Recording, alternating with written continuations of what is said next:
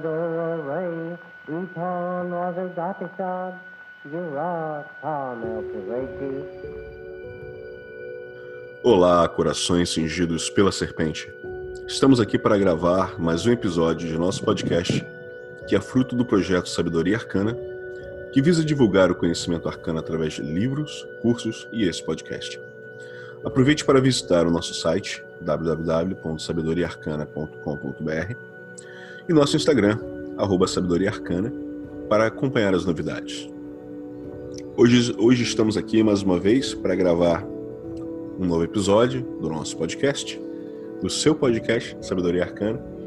E hoje nós temos dois convidados. Além dos meus companheiros de sempre, temos dois novos convidados que adicionarão aí um, um quê de tempero na nossa discussão de hoje e certamente vão suscitar alguns questionamentos e algumas ah, algumas como como eu posso dizer algumas reflexões bem interessantes que certamente vão, vão despertar vocês para algumas, alguns pontos que vocês não pensaram antes. Primeiro convidado de hoje, Rodrigo Vignoli. Olá, presente, pessoal. Rodrigo. Boa noite, tudo bem? Eu sou o Rodrigo, sou do podcast vizinho aqui do Sabedoria Arcana, o Vortex e tô aqui para falar hoje um pouquinho desse tema tão maravilhoso e tão caro pra gente. Isso aí. É sempre bom ter um participante de um outro podcast, porque a gente consegue trocar ideias né, que são, são análogas né, dos pontos de discussões entre esses podcasts. Né? Então, muito obrigado pela sua presença, muito obrigado por ter aceito o nosso convite e estar aqui hoje conosco. Poxa, eu fico feliz aí, agradecer pelo convite e eu sempre fico muito grato da gente fazer esse diálogo na podosfera. Então, poxa, é, estou aqui hoje e amanhã vocês estão lá no Vortex, com certeza. O convite já está feito. Certamente o convite aceito. e o nosso próximo participante, nosso querido irmão Bernardo Malamute. olá, gente. É, estou muito feliz de estar aqui com vocês. É, o tema como o Rodrigo falou, é muito caro a nós e acho que é um tema que sempre é maravilhoso a gente poder conversar, trazer um pouco de esclarecimento e falar um pouco de, de práticas que podem ser um pouco mais elaboradas dentro, dentro da magia do caos e, enfim, e se nada é verdadeiro, tudo também é uma grande brincadeira. Obrigado também, Bernardo, por ter aceito o nosso convite. E daqui da Holanda, eu imagino que você esteja nesse momento tomando um cafezinho, comendo pão de queijo pelo seu sotaque do O6. É, não, o cafezinho tá aqui do lado. Assim, o pão de queijo foi mais cedo. Boa. Obrigado demais, Trato. Obrigado demais. Perfeito. E meus dois queridos irmãos de sempre, Adílio Jorge Marques. Oi, galera. Luiz, Rodrigo, Lincoln, Bernardo. Poxa, uma alegria imensa estar aqui com vocês, não só pelo assunto que a gente vai conversar hoje, mas porque são pessoas maravilhosas, queridas. Eu gosto muito. Né? A gente já, já tem um. Né, Bernardo? A gente já Sim. conhece um pouquinho mais tempo o Bernardo, Sim. mas acompanha o Rodrigo já também há algum tempo, mesmo que a distância no Vortex. Que é uma legal. honra para gente ter vocês aqui. E certamente vai ser um programa muito legal. Vai ficar aí para consulta e para história. E Lincoln Mansur. Fala, meus irmãos, boa noite. É, agradeço a presença aí do, do grande Rodrigo, do grande Bernardo. E mais uma vez é um prazer imenso, inenarrável, inexorável de estar aqui com vocês né, no nosso botequim virtual aqui, né, discutindo aí nossos, nossas loucuras diárias aí, né? É, como o Rodrigo e o Bernardo comentaram logo no início, né, que o tema de hoje a ser discutido é um tema muito caro para eles e para mim também. Eu posso dizer que é um tema muito caro. Eu, acabei, eu comecei a estudar esse tema em 97, né? long, long time ago. então é, é, é, uma, uma coisa que sempre chamou muito minha atenção porque está lá nos primórdios do meu envolvimento com várias áreas de ocultismo, que é a magia do caos. Né? É, é um tema um pouco polêmico para alguns ocultistas tradicionais, né, os magistas tradicionais, mas é um tema extremamente interessante para aqueles que estão mais vinculados, né, estão, nasceram já de, de vamos colocar na, na, década de 90, né, ou já no início do século 21, porque é uma coisa muito moderna e está mais alinhado com esses conceitos é, contemporâneos de, de magia, de ocultismo, tem sua forma de misticismo também, pode até não ser comparável ao misticismo tradicional que a gente conhece de séculos atrás, mas se aproveita dessas informações para construir algo novo e que esteja muito mais alinhado às gerações modernas né, do que aquela coisa restritiva que a gente tem que a gente tem acesso de, de séculos para cá. Então, é, um, um dos primeiros pontos que eu acho importante a gente abordar, já que a gente tem que entender é, de forma contextualizada o surgimento desse conceito de magia do caos, eu acho que seria interessante a gente entender o momento em que isso começa a surgir, o que estava acontecendo na sociedade que deu origem a, ao surgimento desse, dessa nova ciência mística e mágica, digamos assim, porque de certa forma existem alguns conceitos de, de, é, de física que eles tentam que eles tentam colocar no meio alguma coisa científica junto com misticismo e magia e ocultismo e gera um amálgama que deu surgimento a algo completamente novo, completamente diferente. Então, é, magia do caos, né? esse conceito de magia do caos, ele surge ali no final da década de 60, início da década de 70, né? e eu acho que seria importante a gente contextualizar um pouquinho isso historicamente, e para isso eu peço um pouco a ajuda do Adílio e do Lincoln, que são historiadores, né? que eu acho que vocês podem abordar isso um pouco melhor, e também a adição da experiência do Bernardo e do, e do Rodrigo como nossos participantes. Está na mão de vocês. É, beleza. Não, eu vou, vou falar pouco aí, porque a gente tem pessoas especialistas aí no assunto, né? Pessoas como. Mas eu acho que aquele ambiente dos anos 60, né, da contracultura, é o caldo qual não só a gente vê a influência do Crowley na música, nas artes em geral, né, como uma forma de contradizer o que estava colocado na sociedade. Eu acho que ali é o, é o momento em que você tem tudo confluindo para esse tipo de, de ideia ressurgir. E menos de 20 anos depois do, da, do conhecimento do Crowley, é, você já tem, dá para perceber que você tem ali já os primeiros movimentos né, que a gente vai chamar de teoria do caos. Passar a bola aqui, todo mundo falar. É, e, e, também, né, nesse mesmo período, nós tínhamos ali uma demanda muito grande de conhecimento. O próprio movimento hippie, ele tinha muito dessa coisa do autoconhecimento e, e com tudo isso, né, deu margem a um crescimento de, uma, de um interesse eh, nessas questões é, pessoais de, de, de, de, interiores que vai aflorescer é, em tudo isso, né? Inclusive, eu, eu particularmente eu tenho da, da, da, ideia de que todo brasileiro ele é de certa forma um, um magista do caos, né? Ah, com certeza. Porque, é, minha avó, por exemplo, minha avó ia na igreja, católica e tudo, era muito católica, toda semana na igreja, e me carregava para tudo quanto é centro de Umbanda para poder fazer oração, e rezador, ia nisso, e em outras igrejas também. Então, de certa forma, o brasileiro em si, ele já tem um cadinho de, de, de caótico, de caos dentro de si já, né? Acho que é a mistura cultural, né, que a gente certeza, tem. Certeza. Eu gosto muito dessa ideia de, de, de, que o brasileiro ele tem mais essa facilidade de, de trafegar por culturas e por crenças diversas, né? Assim, é, parece que é, a gente é um pouco mais solto, é, é, não, não é nem flexível, porque quem, quem é flexível tem que, teve que ser flexionado. Mas é, a gente tem essa facilidade de incorporar outras crenças que sejam complementares, né? E isso é interessante. E esse movimento cultural aí da década de 60, é, que a gente está falando, de movimento hippie, de contracultura, de abertura de consciência. É, na verdade, não eram pessoas que elas estavam ali a princípio propícias é, é, a trafegar em várias crenças diferentes. É justamente por causa disso é, o nome de contracultura, né? É, foi um movimento forçoso de, de abrir a mente, né? Eu, eu, eu penso assim. Então, é, o, o, caos ele pede, ele pede isso, ele pede que a gente é, revise, revise um pouco os nossos paradigmas, as nossas crenças pessoais, para a gente conseguir admitir novas posturas, novas perspectivas diante da vida. Né? É, o lance do, do LSD vai vir muito nisso que você está falando, né? Ah, toda aquela proposta que né, do uso de psicoativos, etc.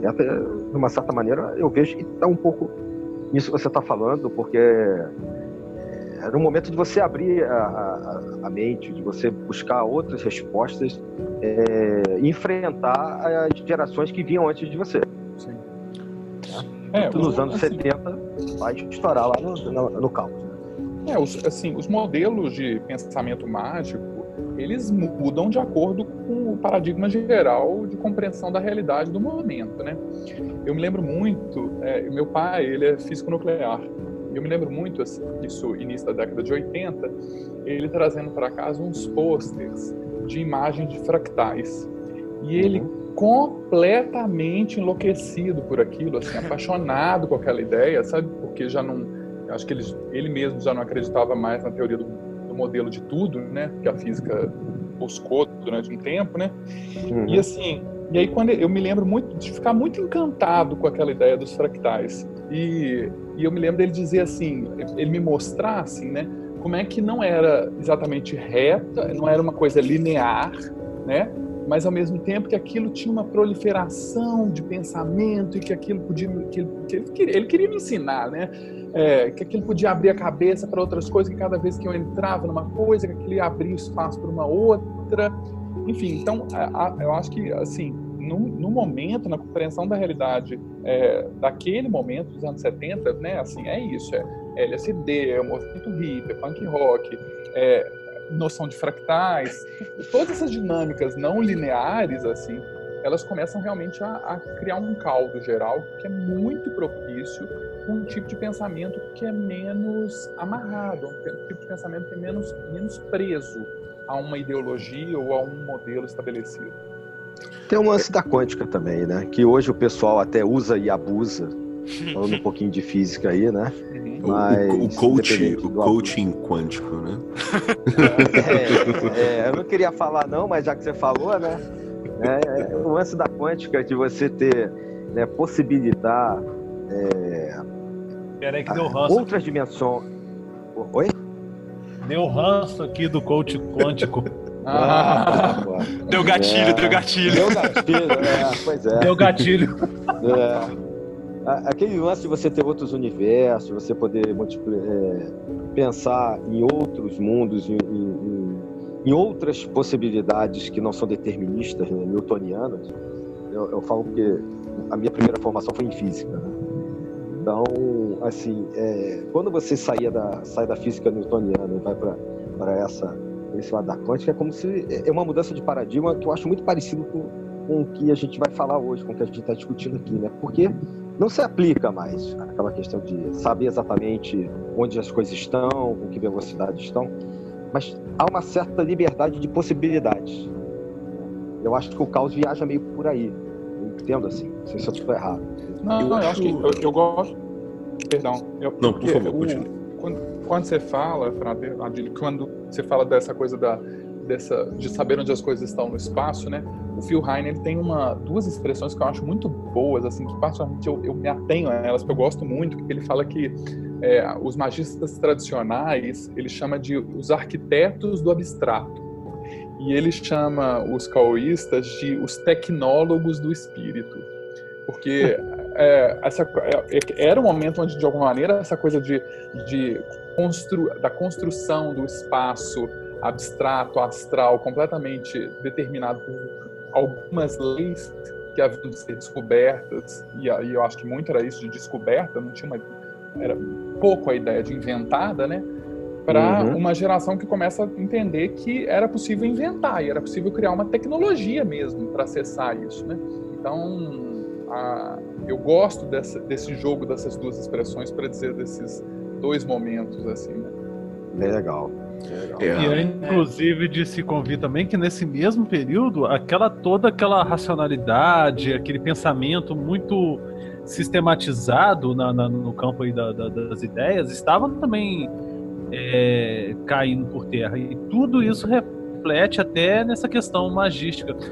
Uma das, um dos maiores é, teóricos, assim, um dos maiores não, né, mas um, um antropólogo assim que é muito falado nessa galera aí ligada ao movimento hippie, por exemplo, a Terence McKenna que defendia a ideia de que o que dá o start da evolução humana, no, do, dos primeiros primatas a, a passando para os hominídeos, é, que permite a mudança dessa química cerebral era o uso de psicoativos, que ao, ao descer das árvores e procurar alimentos no chão, ele revirando é, fezes de outros animais em busca de, de pequenos insetos, ele teria consumido o, o, aqueles cogumelos alucinógenos e isso teria permitido a, a, a, primeira evolução, assim, mudança da química do cérebro e tudo mais. Então, você vê que são ideias que, que vai muito além daquela objetividade, daquela racionalidade fechada que até então tinha, né? E que, se a gente pensar direitinho, a possibilidade é tão é tão possível quanto qualquer outra, né, que, que possa é. ter nessa, nessas Mas... explicações, né? Saint Stephen with the rose singing out of the garden he goes, country garden in the wind and the rain, wherever he goes the people all complain.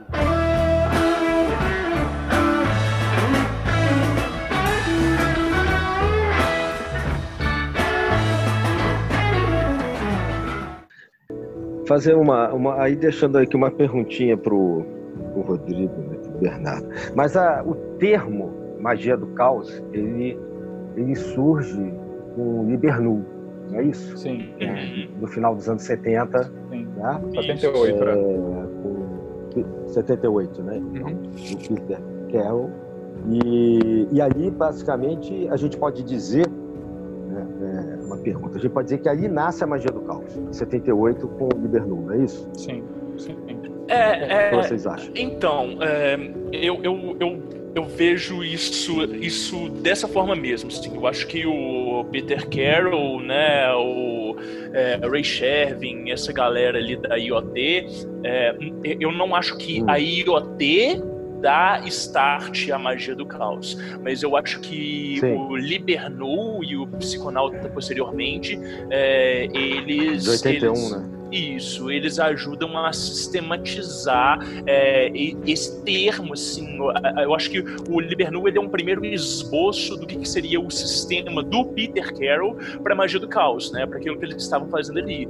É, assim, eu tendo a pensar que assim, o livro desses resultados do Ray Shervin e, o Libernu, entre outras obras dessa galera, é, era mais ou menos como é, evangelhos, visões diferentes, perspectivas diferentes do que, que eles estavam trabalhando ali dentro de uma, dentro de uma confraria, dentro de uma, de uma ordem, né? Então, assim, é, a visão de cada um vai complementando o trabalho do outro e aquilo dali é, a gente tem que ter sempre em mente que é, é uma visão enviesada, né? Uma pessoa tem muito da personalidade da personalidade de cada ator, autor naquilo dali, né? Então assim surge esse termo aí, magia do caos, é, no entanto, é, como termo é inaugural desse sistema, é, isso já vinha uhum. sendo praticado por outras pessoas, assim, mesmo sem isso. essa denominação, né? isso. né? É, por é, isso que eu fiz essa pontuação entendeu? É, a gente pode dizer que tem um, um, livro, como acontece normalmente, né, como o livro da lei, por exemplo, etc. Porém, a gente já até discutiu que teve um construto ali, né? Tem todo um momento desde os anos 60, que mas toda uma construção que chegou né, ao Libernu e, e depois, como você mencionou, IoT. É, o, até quando o, o, Lincoln fala né, da, da importância do, das drogas psicoativas, né, assim, a gente vai ver que o, o trabalho do Timothy Leary, ele foi de uma importância imensa, né, inclusive depois uhum. em todo o trabalho do Robert Anton Wilson, e né, o Livro dos Prazeres é, e o Spare, eles, assim, é, é bem antes, né, assim, mas eles trazem uma base que, que que é, depois vira quase que o construto vai também em cima dele ali, né? Então a gente, é, a gente pode dizer desse, desse marco da publicação do Libernu, mas as coisas elas não, não viram a chave e surge uma coisa nova do dia para noite, né? Havia todo esse. Exato. É, eu quero, eu quero até. Eu quero até aproveitar um pouquinho da sua fala, Bernardo, porque da sua falha do Lincoln também, né? É, primeiro sobre a questão da, da, das drogas psicoativas, do trabalho do Timothy Leary e do Terence McKenna, porque hoje em dia a gente vê inclusive muitos profissionais que trabalham com a questão de criatividade, tal, no dia a dia do trabalho realmente utilizando microdoses, né? tanto de psilocibina quanto de, de LSD, porque eles percebem que ajuda no processo criativo deles no dia a dia dentro de um escritório. Né? E a gente vê, inclusive, médicos hoje reconhecendo a psilocibina como uma excelente uh, droga, né? como, como, usado como remédio no tratamento de depressão. Eles, eles enxergam o uso dessas da, da psilocibina especificamente, uma espécie de reboot no cérebro humano. E eu acho que era justamente essa visão que tanto Terence McKenna quanto Timothy Leary tiveram na, na década de 60 e 70 e trouxeram um pouco desse uhum. conhecimento e que foi utilizado pelos magistas naquele dado momento. Né? E é, é importante também, do meu ponto de vista, lembrar de um outro personagem que algumas pessoas têm, têm, têm críticas profundas a ele, mas eu pessoalmente acho a obra dele interessantíssima sendo verdadeira ou não, pelos conceitos que ele traz, que é o Carlos Castaneda, né? que é basicamente um cara sim, acadêmico, né? um antropólogo, que vai com o objetivo academicista para o meio do deserto mexicano para encontrar um índio, que ele acha que ele simplesmente vai estudar o cara, vai escrever um livro e acabou. E ele entra na maior aventura da vida dele, e ele se transforma. Né? E eu acho que esse transformar-se dele influenciou em muito a geração da, da, dos anos 70 com as obras que ele escreve. Porque a gente vê no início um academicista escrevendo um livro, no livro A Erva do Diabo, que é, vai desembocar até o A Arte do Sonhar, que é um cara já completamente transformado, trabalhando numa dimensão diferente daquela que a gente vivencia no nosso dia a dia. Que basicamente é o mesmo tipo de trabalho, o mesmo tipo de dimensão que a gente vê os praticantes da magia do caos trabalhando né? como por exemplo o trabalho do, do pessoal do grupo do Caos, o jogo, né? que eu já participei, finalizei e tal, e é extremamente interessante. Né? E aí, novamente, como, como o Bernardo citou, né? É, as obras do James, do Peter James Carroll, como Liber Nuam Psychonaut e o Liber Causam Psychonomicon, são extremamente interessantes, são muito importantes, porém não são as, as precursoras desse trabalho. Né? Se a gente for realmente buscar precursores, eu buscaria, em primeiro lugar, com Crowley, e posteriormente com um cara que quebra todas as regras naquele momento, que era o Austin Osman Spare. Esse cara, assim, era o cara que manda o Crowley tomar o cu e fala assim: meu irmão, tudo que você está falando eu já sei, eu faço de uma maneira diferente, porque o que eu gosto é outra coisa, entendeu? Eu tô um pouco me lixando em sentar em asana, praticar pranayama e dharana e tal. Eu quero é fazer os meus sigilos, produzir minha arte, vender minha arte e pegar mulher e fazer dinheiro. É, ponto. Tipo pior, que, pior que o Crowley deve ter respondido para ele. Ai, que delícia. É, é interessante, porque, é, porque a gente viu o Crowley escreve um poema pro cara, né? Pro Sper. Ai, Jesus. Porque ele é, porque ele, ele, ele admirava o Sper, né? Ele reconhecia o Sper como um, um, um magister, do, um mestre do templo, né? Mas ele não abria, ele não, ele não fazia isso abertamente posteriormente ele dedica o poema que ele escreveu para o Sper para um outro cara. Porque ele ficou tão puto que o Sper é, meio que. É, eu esqueci o termo agora. Desprezou ele, entendeu? Que ele fala: Ah, ah é? Você não, você não me quer? Eu também não quero você. Né?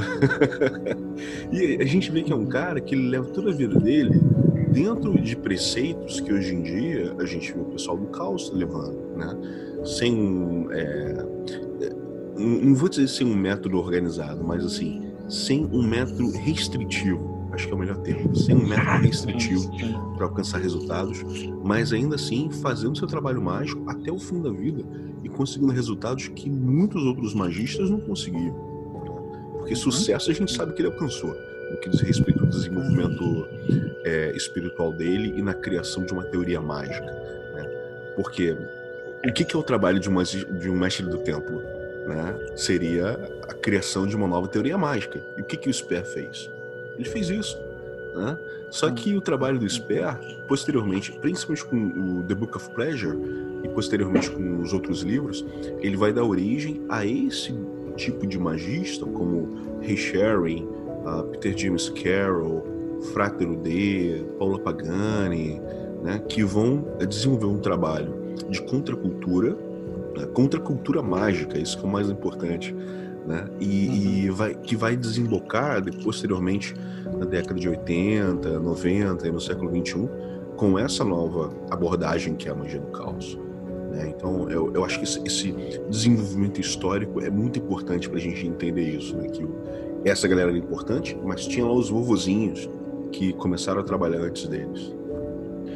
É, é, é porque, assim, é, o, quando, quando a gente está ali nessa, nesse período da Golden Dawn, que a gente tem aí o Crowley e posteriormente o Sper, né?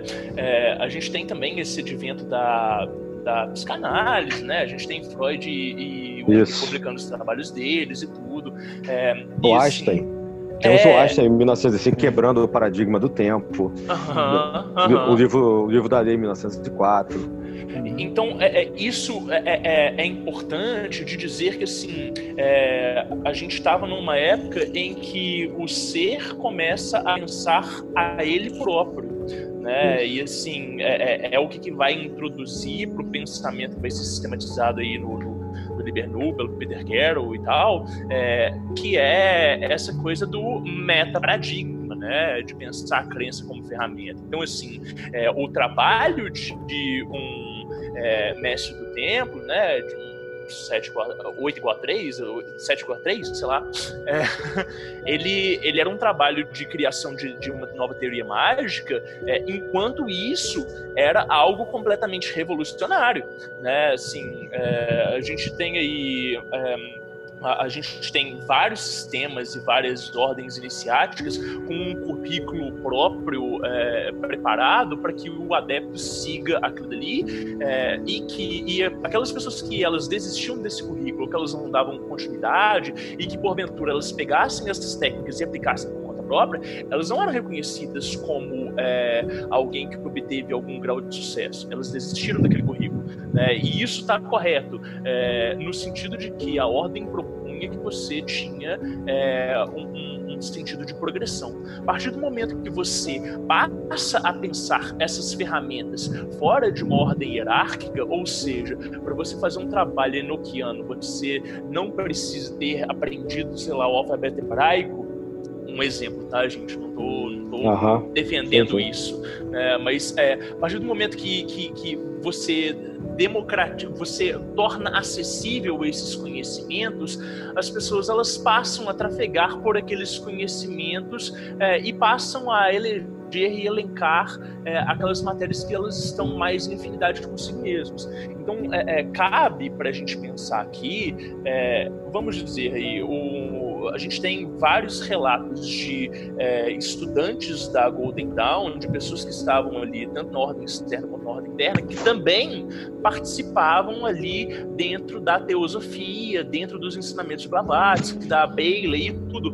Por quê? Porque é, era um sistema que eles entendiam que podia ser complementar é, aquele currículo ali da época. É, quer dizer, é, a, a, diversos, diversos pensamentos diferentes, diversas linhas de estudo diferentes, elas conseguiam conversar entre si é, de acordo com a necessidade do adepto. É, então, se, se você pegasse uma pessoa dessa e falasse assim, é, o que que da Golden Dawn aqui que te interessa que, e que toca o seu ser, que está em afinidade com o seu ser, o que que da teosofia que está em afinidade com o seu ser, o que que você acredita ali do Oriente, é, dentro de um hinduísmo, dentro de uma yoga, é, que pode contemplar o seu ser, que pode contemplar a sua prática. É, a pessoa faria um self-service de práticas diferentes, mas aquilo ali não seria um, um conhecimento estruturado, né? É, uhum. então, o que eu quero dizer aqui é, é o seguinte: é, na época da, da, Golden Dawn, a gente tinha ali é, várias ordens com conhecimento sistematizado, com graus um atrás do outro e tudo. mas a gente já tinha pessoas que elas sentiam que é, ela precisava de é, perseguir é, conhecimentos diversos para conseguir compor o, o túnel de realidade dela. E eu acho que a magia do caos ela vai muito para essa lógica. Né? É, eu acho isso interessante aí que você falou, Rodrigo, porque eu, são momentos diferentes é, antes das duas guerras mundiais e depois, e, porque a gente vai tratar de uma palavra que você levantou aí que eu acho que é importante dentro da magia do caos, que é a questão do paradigma, da ideia de quebrar o paradigma, quebra de paradigma mágico, ou que é um paradigma que me parece tenha sido tirado de um livro né, dos anos 70 de um físico e filósofo das ciências, que é o Thomas Kuhn, com a estrutura das revoluções científicas, onde ele fala né, que a ciência vai é, andando por meio de paradigmas, esgotamento de paradigmas, modelos, né, etc. Eu acho que e tudo isso que o Rodrigo falou é, uma, é a grande característica né, do antes das duas grandes guerras que e, mudam completamente a configuração do mundo, entendeu? É, mudam a forma de ver o mundo apesar de tudo é, que acontece naquela primeira década do século XX, a gente já mencionou aqui, né, nas artes, psicanálise, na vida do século XIX, Budenal, Einstein, não sei o quê, mas as duas guerras impactam de tal maneira o ideário europeu mundial que a dura realidade, principalmente depois do nazismo, faz com que algumas dessas, dessas questões que me parecem muito, muito afeitas ao caos ficassem meio que submersas até que elas viessem novamente à tona numa nova roupagem né, a partir dos anos 60, sabe? É. E aí sim, recupera-se Crowley, Rosberg, etc. Eu vejo dessa maneira. E é, também, eu... e também a gente, só rapidinho, é, a gente se a gente analisar bem, todos esses grandes nomes da, da, da, magia, do ocultismo, eles nunca transitam em só uma doutrina dessa, eles transitam em várias. Das várias, eles vão extraindo aquilo que é melhor de cada uma e formam. É, mas é como o Rodrigo falou. É, exatamente. Tinha todo um lance estruturado ali, no, que era a praia deles. Né? A magia do caos vem romper com isso tudo, né? da forma como ela se apresenta hoje. Então, mas é nesse mesmo sentido. Por exemplo, o Crowley. O Crowley ele foi da Golden Dawn, ele foi da maçonaria, ele foi disso, da OTO, daquilo. Trocentas ordens. Foi tirando o que era é, importante de cada uma e formou o seu, a sua visão de sua estrutura de, de, de própria, né?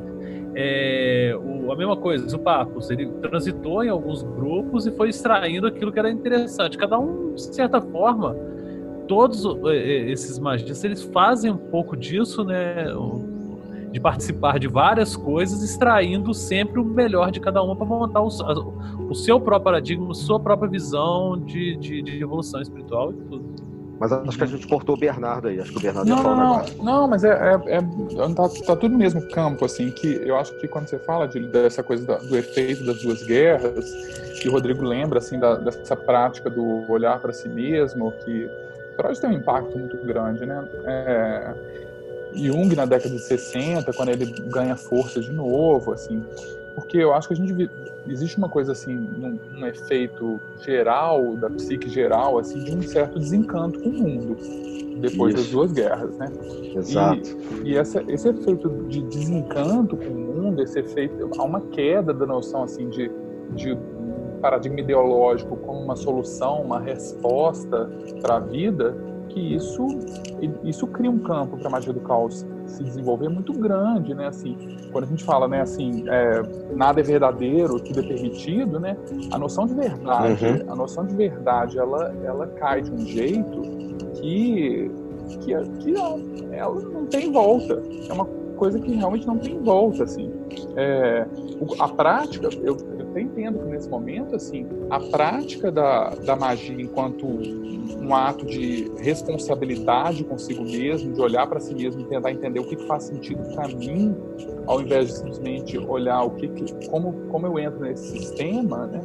Ela só pode existir a partir do momento onde eu, eu entendo que, que a verdade ela diz respeito a mim.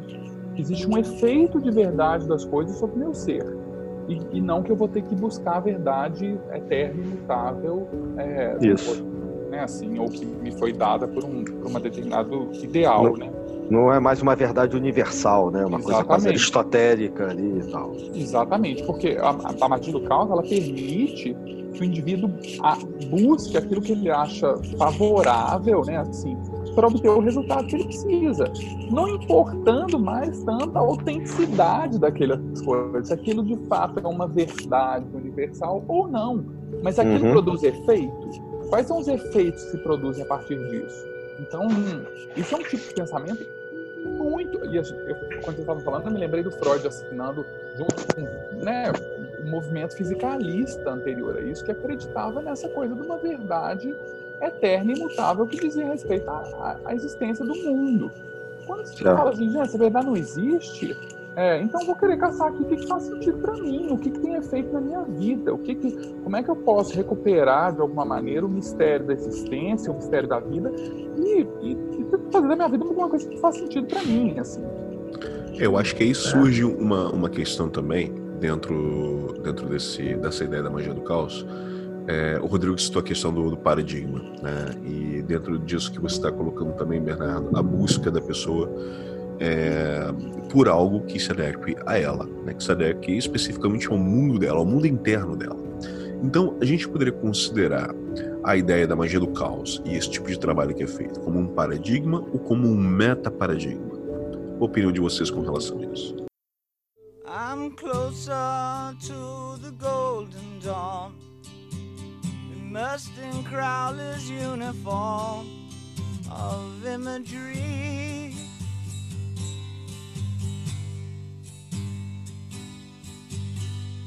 I'm living in a silent film, portraying Himmler's sacred realm of dream reality.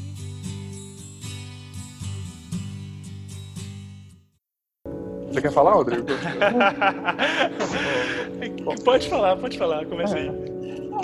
ah, eu, eu, isso é extremamente uma visão extremamente pessoal minha. Assim. Eu entendo a magia do caos como um meta-paradigma. Eu não acho que ela é um paradigma em si, porque eu acho que é, ela traça alguns, na verdade, alguns princípios estruturantes gerais. Ela são princípios gerais. E um dos princípios principais é, é o evitar qualquer tipo de dogmatismo. Né?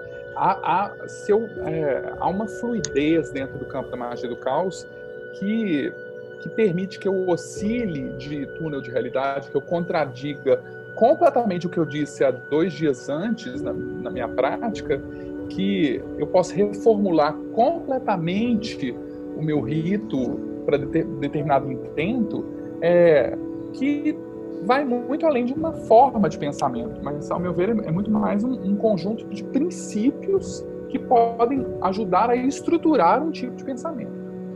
É, eu concordo. É, eu acho que, sim, é, na verdade, a gente tem aí a, a filosofia do caos, né? É, esse, esse metaparadigma, essa, essa nova perspectiva, é, que na verdade ela não vai dizer muito a respeito de você organizar a sua prática mágica, mas sim você organizar a você mesmo.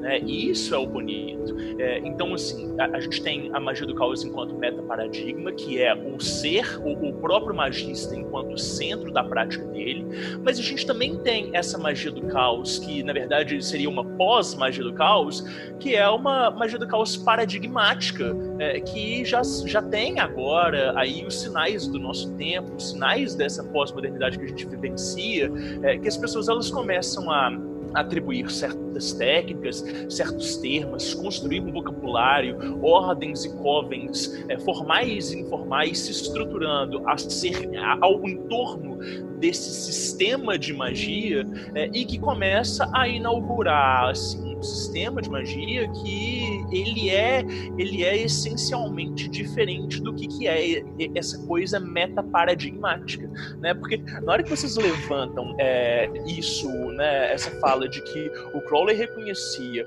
o Sper como um mestre do tempo, porque é, a tarefa do mestre do tempo seria inaugurar um próprio sistema de magia, é, a gente tem aí, né, é, é, essa, esse, esse essa questão desse meta-paradigma, essa questão de você conseguir é, é, adotar crenças, organizar, selecionar, organizar, empregar elas, estruturar elas, é, isso é muito antigo. É, e, e, é claro que isso é um padrão de consciência elevadíssimo. É claro que você precisa ter é, um, um autoconhecimento, você precisa ter uma intimidade consigo mesmo para você conseguir estruturar esses pensamentos. Mas isso não é da, saca, do, do século XIX, isso não é do século XX, é, isso é antiguíssimo. Né? Só que é, quando a gente estrutura isso e a gente apresenta isso, a gente diz que isso é um sistema de magia, a gente traz o meio do esoterismo,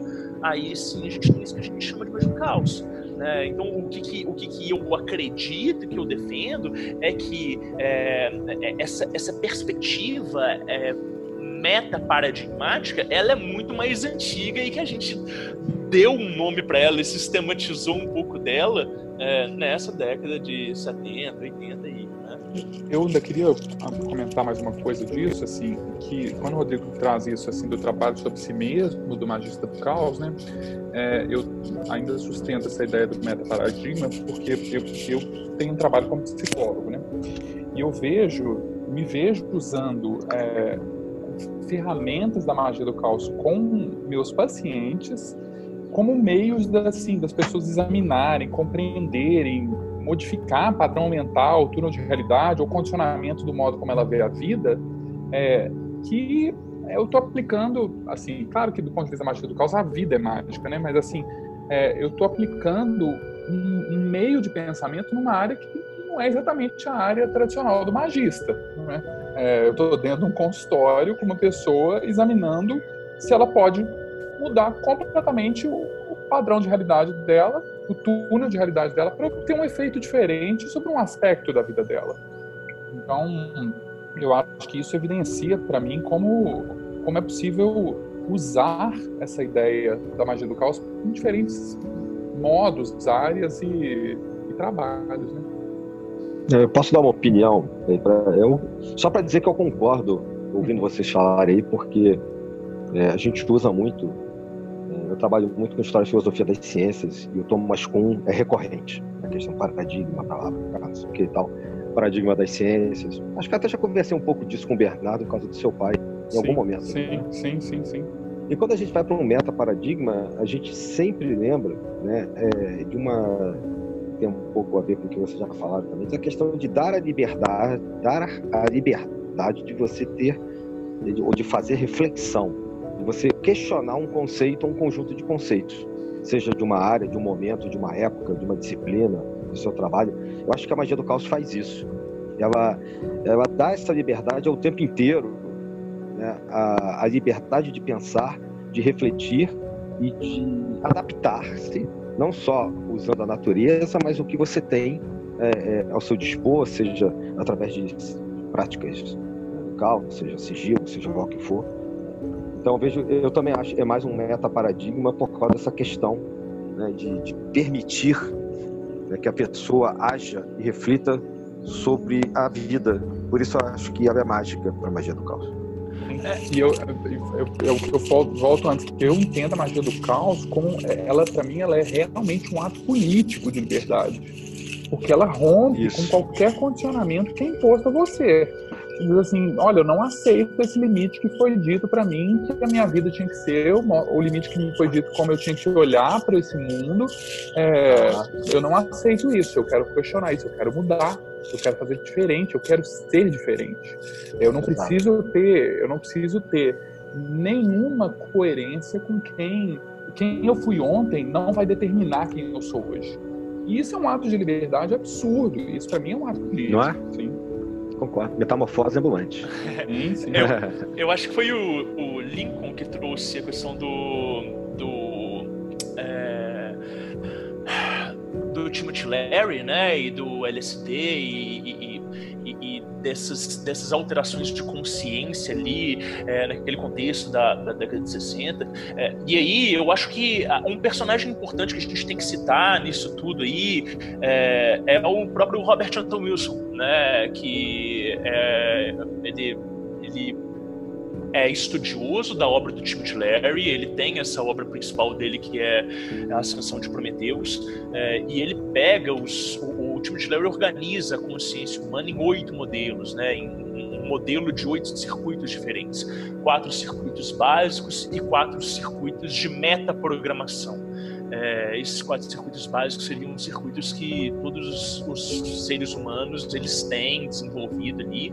É, e esses quatro circuitos posteriores é, seriam circuitos ali é, vamos usar o termo metafísico, né? Então ele diria assim que é, a, a, experiência do oitavo circuito seria uma experiência de um samadhi, por exemplo, né? E na hora que o Timothy, na hora que o, o Robert Anton Wilson publica esse livro, Sessão de Prometheus, ali é, é, também na década de 80, se não me engano, é, ele traz muito essa questão de, é, de como que é, é substância circunstâncias colocam a nossa mente, a nossa consciência é, em certos padrões. É, e ele aproveita do trabalho do Timothy Leary de usar ali o LSD e a microdose é, para conseguir é, auxiliar pacientes que tinham traumas a se recuperarem desses tipos de traumas, é, justamente para ele conseguir é, explorar outros estados de consciência e explorar novas perspectivas. Então, assim, vocês veem que ele, na década de 70, na década década de 80,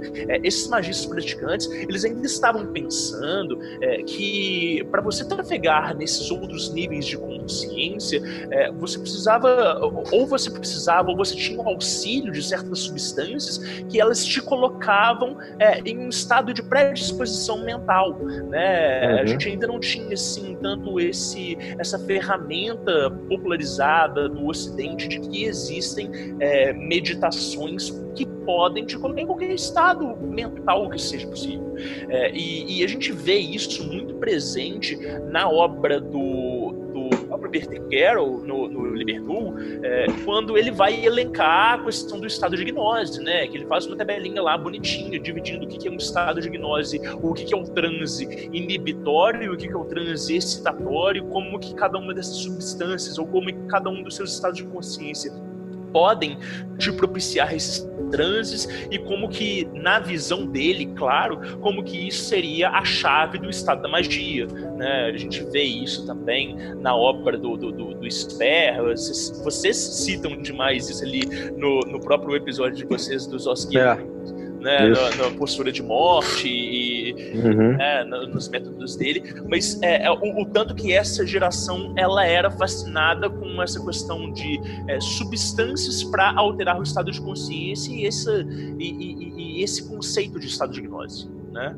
É, o Luiz levantou a questão do Castanheda, né, que, que é um exemplo, mas assim como acontece em outras tradições, no final de toda a trajetória dele, ele chega à conclusão e eu acho que isso vai confluir com, a, com toda essa estruturação né, desses personagens que vocês estão citando aí da Magia do Caos, né, no final dos anos 70, 80, essas publicações do Matt Wilson. É, ele chega à conclusão que aquelas substâncias não são necessárias para se atingir é, os mesmos estados que ele tinha atingido antes. Né? Existem outras técnicas, outras possibilidades. É o que você está falando aí eu acho que o fascínio ele, ele vinha muito mais de um desejo muito profundo de buscar qualquer outra forma de realidade. Uhum. Qualquer outra coisa que fosse uma realidade diferente daquela realidade do, do desencanto. Né? É, da Guerra Fria. Exatamente. Assim, legal, então, legal. qualquer coisa que me levasse. Por isso também a gente vê a proliferação também da yoga né? A gente tem os grandes mestres, né? Assim, é, o Osho, o Yogi chegando nos Estados Unidos no final da década de 60 e tendo um efeito gigantesco, assim, gigantesco, porque era um desejo mesmo de se libertar de uma, de uma repressão que não era mais possível, né? que, não, que, não, que, não, se sustentava mais, né? Assim, e por isso que eu também acho que existe tanto é, fascínio hoje dos magistas mais novos pela magia do caos. Era isso, que eu, era isso que eu ia perguntar. Se você acha que, de repente, esse fascínio que movimenta as gerações mais novas é, a buscar esse conhecimento provido pela magia do caos, de forma que eles não precisem se ater a, a metodologias restritivas, como a gente via em várias escolas e metodologias antigas. Eu acho que para mim, completamente responde o porquê do, do, da proliferação da magia do caos para os jovens, assim, né? Eu acho que existe isso, assim, de uma de, olha, não aceito essa restrição, não aceito ter que ficar tanto tempo fazendo tanto tal asana para depois ter acesso a um outro tipo de conhecimento. Eu não aceito isso. E também essa coisa de uma certa. É, entre os jovens, hoje a gente tem, tem uma pressa, né? Existe uma pressa em relação às coisas. E que, que a magia do caos ela traz um pouco atalhos. Mas eu entendo que a proliferação é, ela veio muito disso, de de olha, eu não, eu não quero ter a vida que meu pai teve, eu não quero viver é, tendo que sacrificar tanto para ter acesso a tanto, porque está tudo aí, está tudo disponível. Então eu quero usar. É, e, e, e existe essa herança dessa nova consciência, né, gente? É, porque é igual vocês falaram, né? O período de pré e pós-guerra e como isso muda a consciência coletiva. É, mas é, é, aquele negócio. É, o, o, o o indivíduo que está inserido na consciência coletiva, ele não tem essa perspectiva de si mesmo de que a consciência dele mudou. Às vezes ele não tem acesso a essa percepção de que a consciência da massa ela mudou. É, o é. fala do Thomas Kuhn. Thomas Kuhn tem uma frase que eu acho maravilhosa que ele diz assim: o homem nunca é contemporâneo de si mesmo. De si mesmo, é de si mesmo. Mas não pode Isso ser. é muito usado. né? Assim, a, a, provocação que eu faço é a seguinte: é, o, o, a gente está falando aí que o Peter Carroll e o, o Ray Shervin e essa galera, eles estruturaram um conhecimento que ele já estava mais ou menos disponível ali é, né, no final do século XIX, com Crowley, com Sper, né? É, uhum. Mas, é, é, de uma certa forma, é uma vanguarda né? É, é, é, são, são eles trazendo ali esse, esse, sistematizando na década de 80 e isso está se popularizando hoje em 2010, 2020. Né? É, então, o, o, ponto aqui, por que, que eu trouxe o Robert Anton Wilson à tona? Porque na hora que ele fala é, que, que, que, existem esses, esses circuitos de consciência e que é, existe, existem circuitos metafísicos, é, e, o, e o Timothy Leary ele fala que o LSD abre a sua percepção para você experimentar esses outros oito circuitos, quando é sistematizado ali o movimento do princípio de discórdia, é, todo esse discordianismo, religião de paródia, e que vai desembocar na magia do caos, que vai desembocar nessas magias pós-modernas, contemporâneas, é, a gente está falando de uma magia que ela contempla um novo circuito de consciência. E talvez ela seja tão apelativa para o jovem, não só por causa dos nossos vícios, não só por causa dessa ansiedade, dessa pressa, mas porque também ela consiga contemplar certos aspectos é, que o tradicionalismo, é, não, não estou dizendo que ele não contemplava, mas ele não deixava explícito.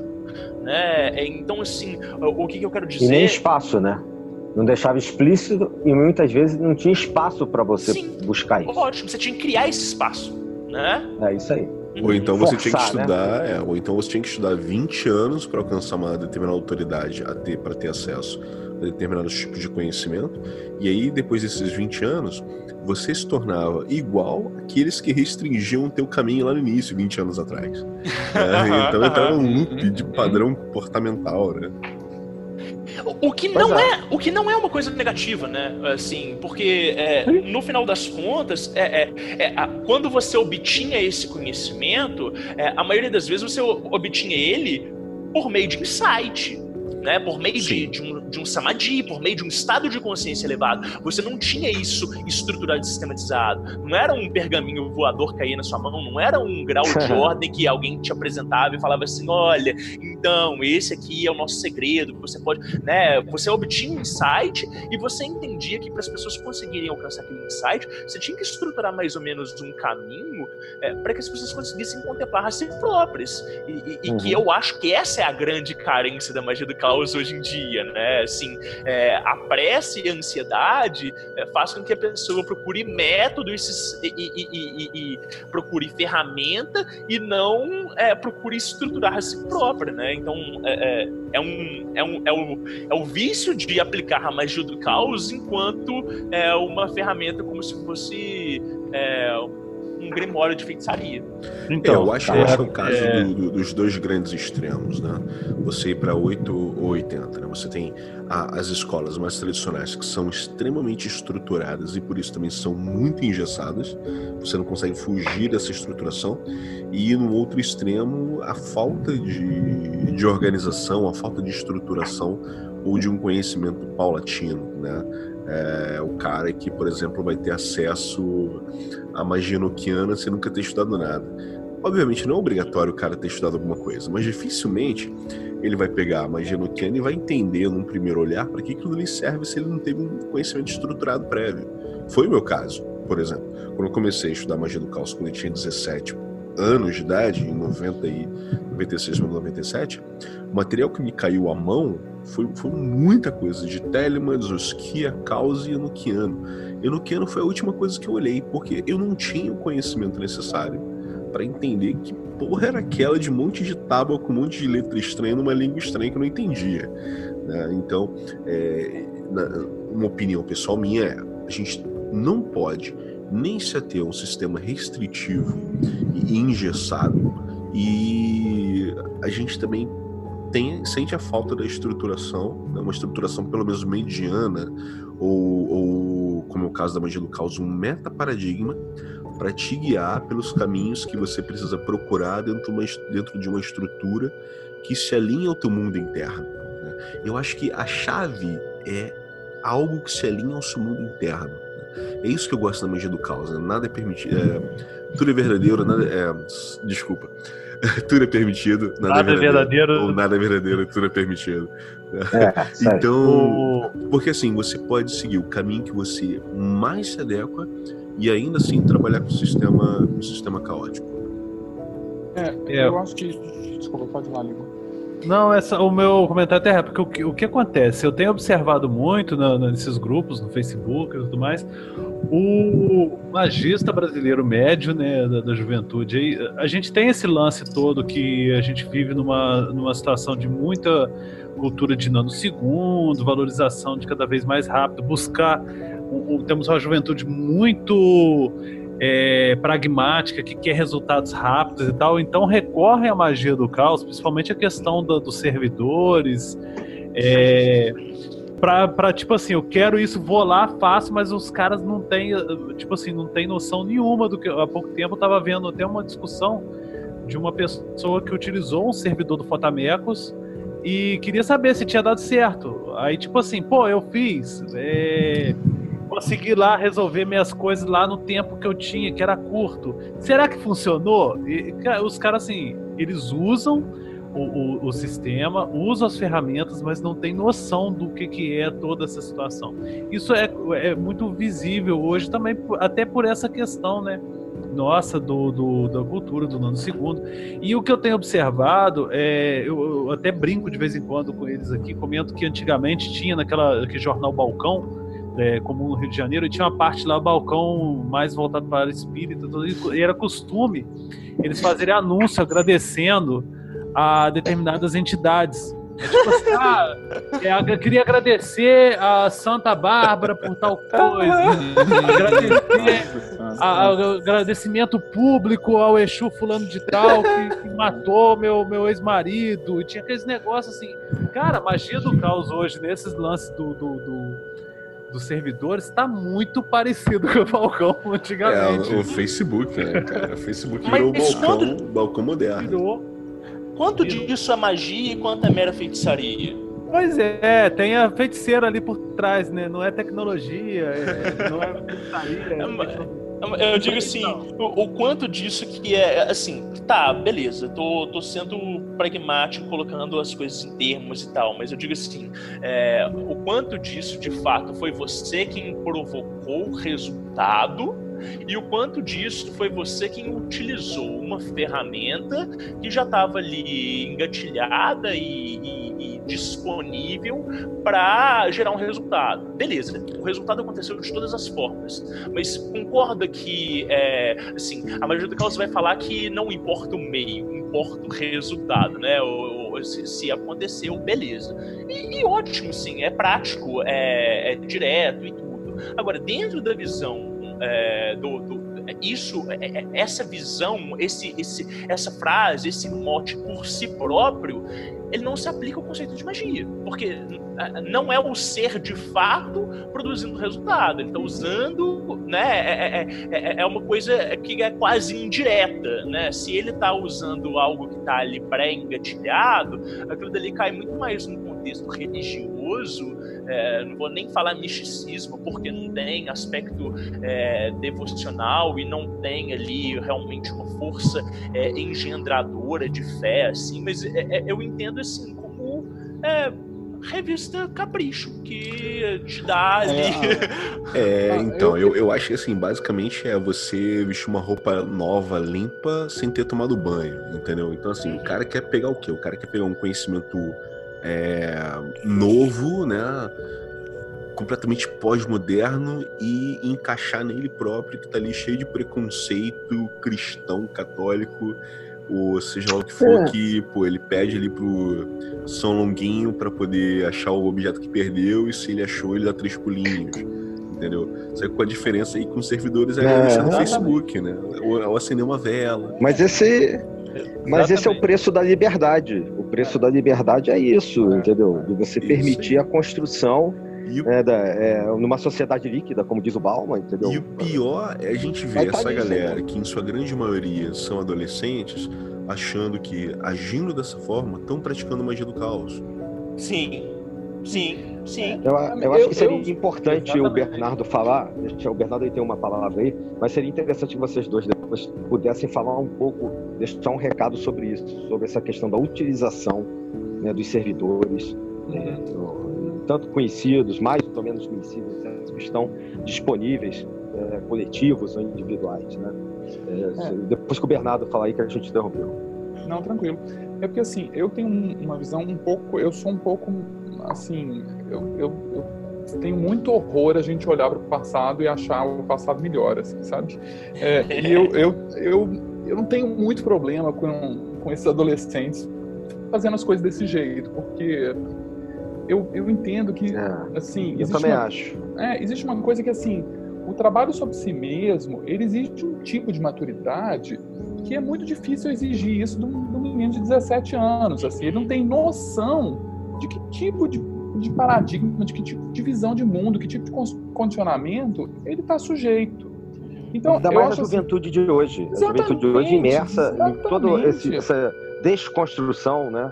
Exatamente, exatamente. Então, assim, é, eu, eu não tenho muito problema com isso, porque eu também entendo que, assim, eu não acho que é possível. É, eu acho, sim, que o que eles fazem são, sim, atos mágicos. Porque na medida em que você atua, seja como for, aquilo vai refletir de alguma maneira em você. Aquilo tem um efeito em você. Eu me lembro muito bem quando eu tinha, sei lá, 15, 14, 15 anos, eu estudando Wicca e fazendo algumas bobagens que eu achava que era alguma coisa. E anos depois eu percebi que aquilo teve um efeito em mim. Não Legal. foi, que Quem foi um efeito nunca? Exatamente. Bom, é, Mas é, assumiu, né? Isso faz parte da tua é. construção. Exatamente. Não, não, mas é bonito também. É bonito. É bonito ver você assumindo isso aqui no podcast publicamente, tá? não, assim, não tem vergonha nenhuma, porque de, de fato, assim, eu acho que eu não sei se eu fosse jovenzinho hoje, provavelmente estaria fazendo a mesma coisa, batendo punheta para poder pegar gente, né, assim, e achando que era top e achando top mesmo, assim. É, acho que assim, a questão é que chega um momento aonde isso vai ficando vazio. Isso. É nesse é, momento onde aí, vai ficando vazio, é nesse momento que eu acho que existe uma chance para o sujeito começar a se questionar, até assim, por exemplo, por que, que não está funcionando mais? O que está acontecendo que não está funcionando mais? Porque a primeira tarefa, eu acho que do magista, é ele descondicionar a mente dele do, do, do condicionamento que, que, trouxe ele até aquele ponto, assim, né? ele se apegar um pouco menos das ficções que ele construiu sobre o próprio ego. Sem então, cuspir no prato que comeu. Sem cuspir no prato claro, que comeu, claro, que, né? Uhum. Exatamente, assim. Então, é, eu entendo que, assim, é, eu tenho muita paciência com relação a isso, porque eu falo assim, não sei, também tem esse ponto de eu ser analista, eu tenho muita paciência com as pessoas terem dá muito na, com a cara na parede até perceber que tem uma parede ali. E, e aí, É, na, hora que- são- na hora que elas dão com a cara na parede, ela fala assim: opa, pera lá, deixa eu ver que rachadura é essa que eu criei aqui. De tanto. Porque também tem isso, o cara dá tanta a cara na parede que ele acaba criando uma rachadura na realidade. E Mas essa então- rachadura na realidade permite a ação, né? Desculpa. A, a- a minha ideia até de chamar isso para a pauta é exatamente é, é essa discussão. É porque, tipo assim, até que ponto é, vai ficar condicionado a fazer né, o, o dos servidores o novo Santinho Milagroso moderno, ou até que ponto vai transcender isso? Porque o ideal da magia do caos, sim, eu acho assim, esse ponto é muito importante, até como questão de chamariz, igual que na, na, na, na minha época, o, o- o meu um dos meus padrinhos mágicos aí, entre aspas, foi o próprio Castanheda.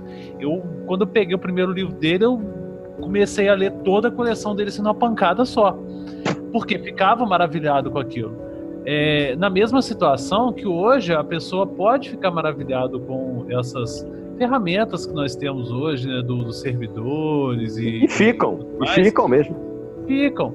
E, e a partir daí, sim, que é aí que eu acho que é o mais importante de tocar agora, até para quem trabalha nesse tipo e começar a ter essa noção, que a magia do caos ela te permite muito além do que só aquela de usar né, dos servidores como bengala, porque infelizmente muitos acontece hoje, a gente vê isso, né?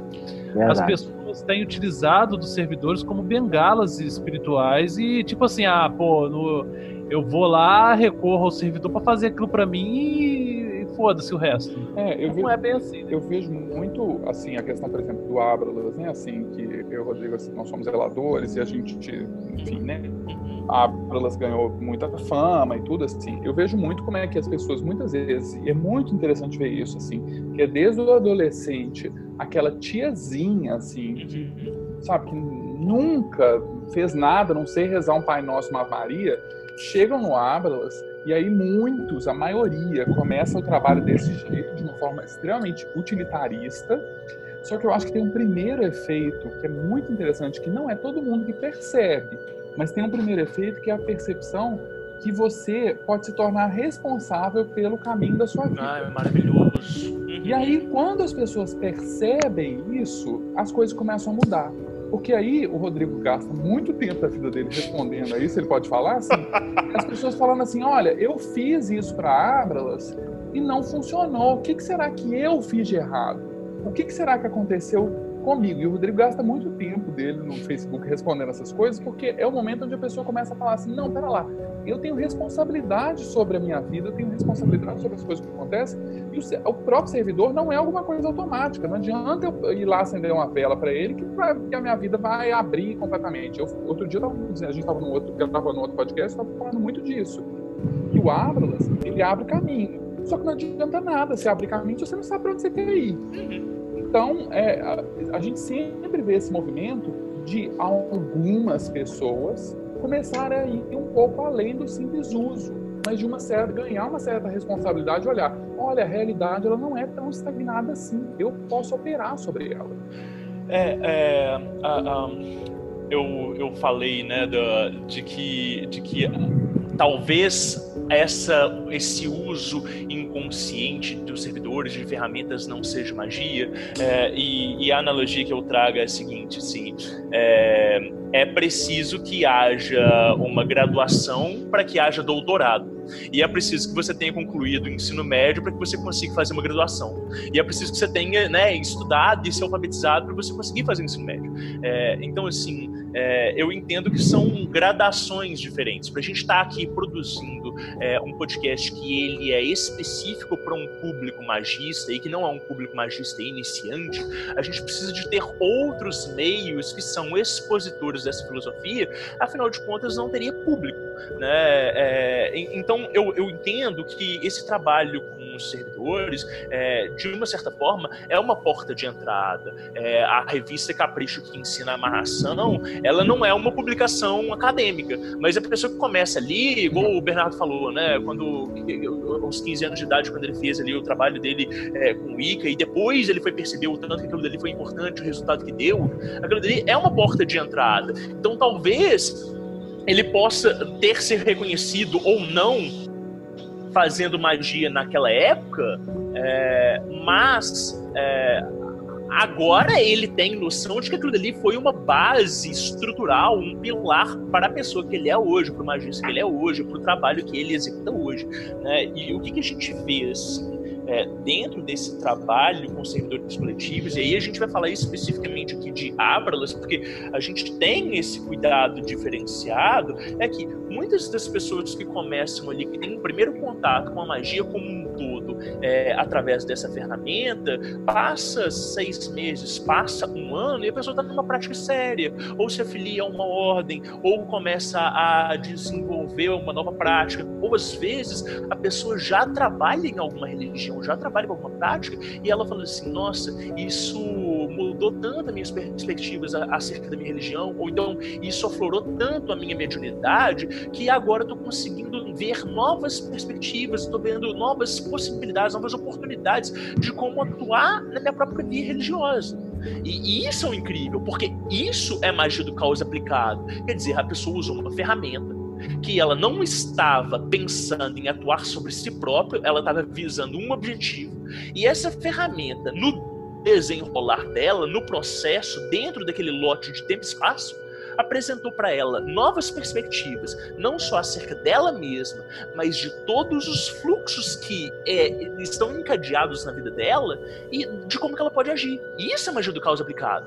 Sacou? Porque ela não teve que entrar numa ordem, ela não teve que assinar um termo de compromisso, ela simplesmente pegou ali e ativou uma coisa que estava na internet, estava acessível para todo mundo, e se ela meditou, se ela acendeu uma vela, se ela fez um contato telepático com aquela entidade, com aquele ser, com aquela egrégora, enfim, aquilo dali surgiu, é, apresentou para ela esse método paradigma que a gente está falando. Então isso é magia do explicado. É, eu acho, eu acho isso fantástico. Realmente essa, eu acho que é, esse conhecimento é, dos servidores e tal, essa prática toda, esse servidor como porta de entrada, eu acho de extrema importância mas como, como o Lincoln citou e vocês também comentaram, tal, dessa questão do, dos adolescentes e tal, principalmente adolescentes, né?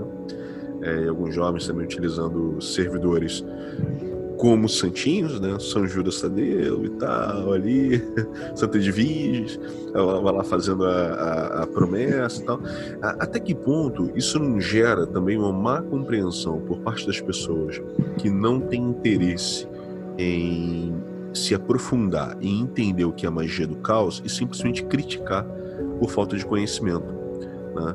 E de repente até afasta estudantes que seriam um pouco mais sérios né, do, do estudo da prática da magia do caos, porque simplesmente vê no, no, Facebook esse tipo de atuação, né? Ah, não, hoje eu usei um servidor para poder pegar alguém na balada e tal. Eu tô aqui agradecendo, acendi, acendi uma vela e tirei uma foto lá da vela, posto no Facebook, porque ontem eu consegui sair com dois ou três. Entendeu? Então, assim, é, eu queria saber qual é a visão de vocês desse tipo de comportamento e até que ponto isso afeta a visão que as pessoas têm sobre a magia do caos. É, eu, eu acho que assim, a magia do caos ela ganha muita má fama por conta disso muita.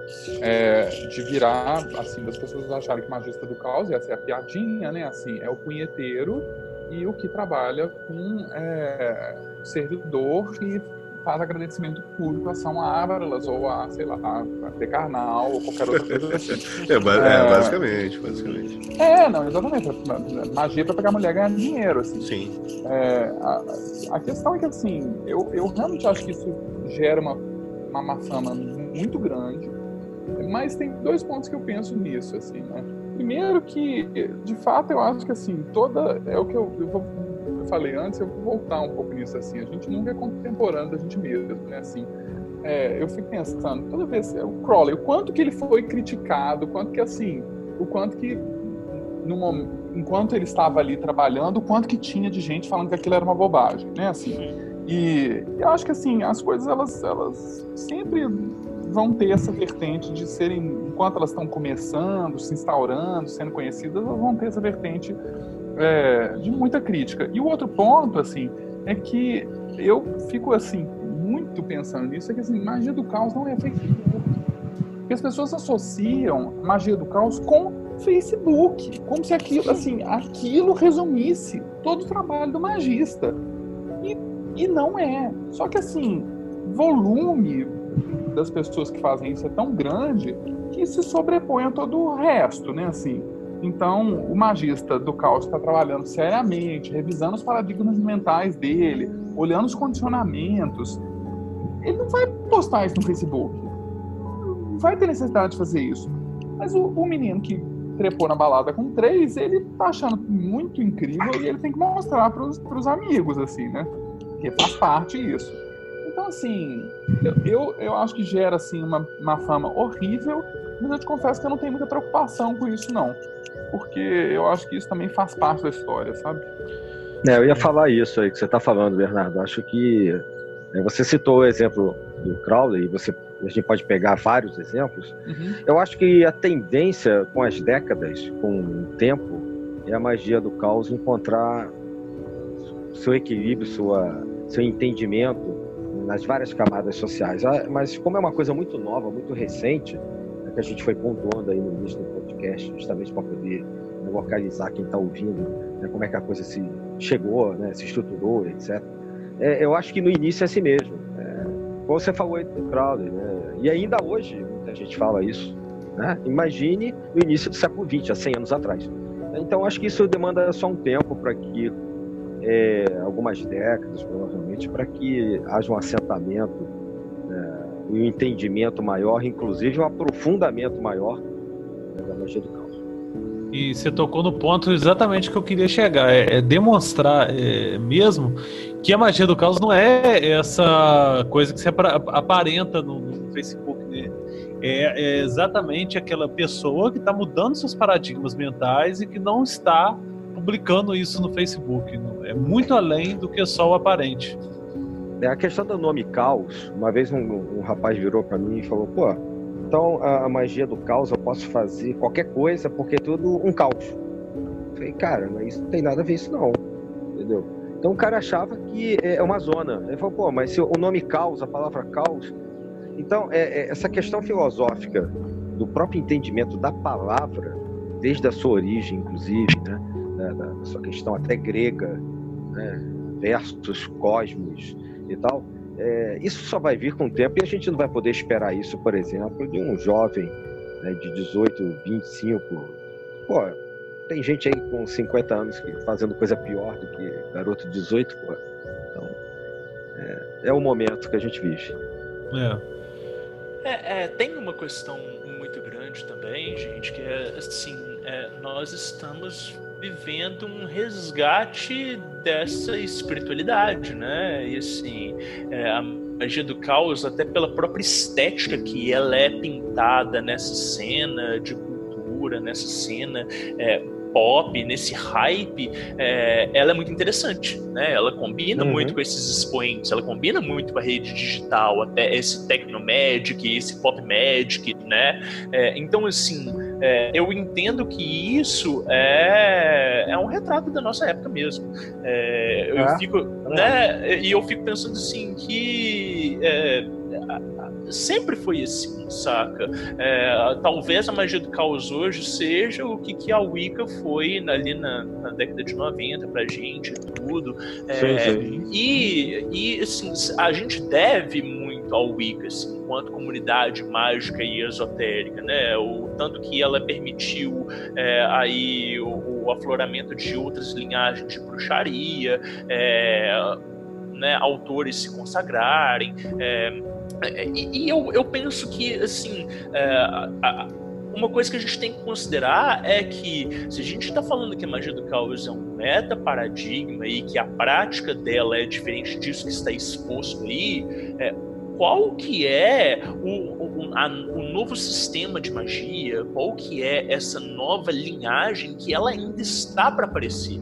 A gente não pode parar e achar que as coisas frearam e que o metaparadigma ele é ali o ápice de tudo, né? Porque se a gente está falando que essa ferramenta de um mestre do templo, de um, né, um, a criação do próprio sistema e etc e tal, é, então que sistema é que consegue sintetizar o grau de magos, o grau de píssimos?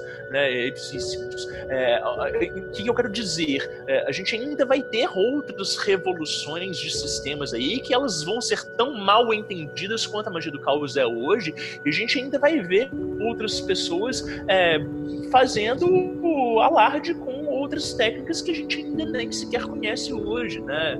É, então, assim, é, é para dizer que é, nós olhando é, de um, um olhar crítico para essa comunidade, para essas pessoas novas que estão usando esses servidores coletivos dessa maneira, é, e, e, aí a gente tem essa postura crítica para criticar, mas enquanto, enquanto pessoas que são praticantes de ocultismo, que são praticantes de magia, a gente tem que dar graças a Deus e, e, e, ficar agradecido de fato que a comunidade ela está sendo movimentada, que essas pessoas que elas estão chegando agora, se elas tiverem um cuidado, se elas tiverem acesso às informações que a gente está produzindo, que a gente está divulgando, se elas tiverem ali um investimento sobre si próprios, a gente pode fortalecer e, e engendrar mais a comunidade, para que a pessoa, na hora que ela chega ali um, dois anos de prática, ela não fale assim, nossa, estudei todo o material que tinha para estudar, não tem mais nada nada, mas a igreja próxima de casa me oferece é,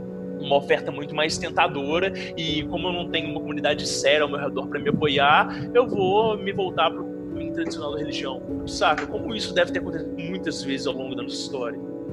Com certeza. Com certeza é esse. Esse é o caminho.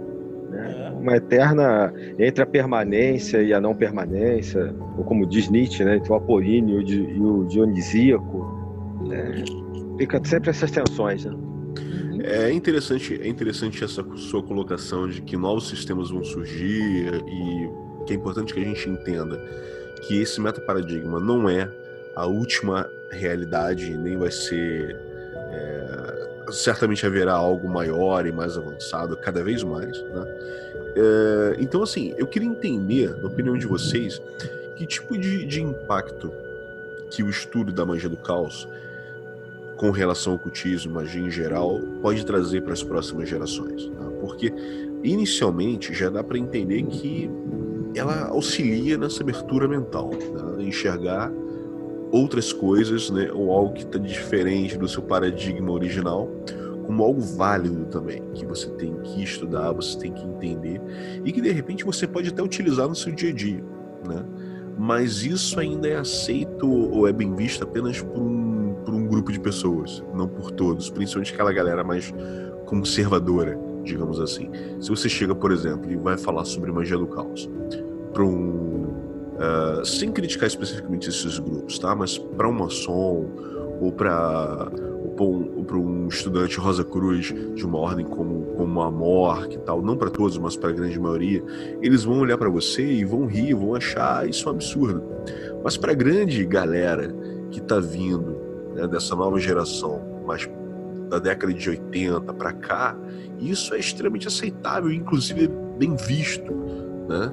Mas eu queria entender, assim, na opinião de vocês, qual vai ser o resultado disso daqui a umas duas, três gerações? Né? Porque certamente, se está impactando agora, algum resultado vai surgir daqui a 20, 30, 40 anos. O que vocês pensam disso? Toss a coin to your witcher, O Valley of Plenty, O Valley of Plenty, oh. Toss a coin to your witcher, O Valley of Plenty.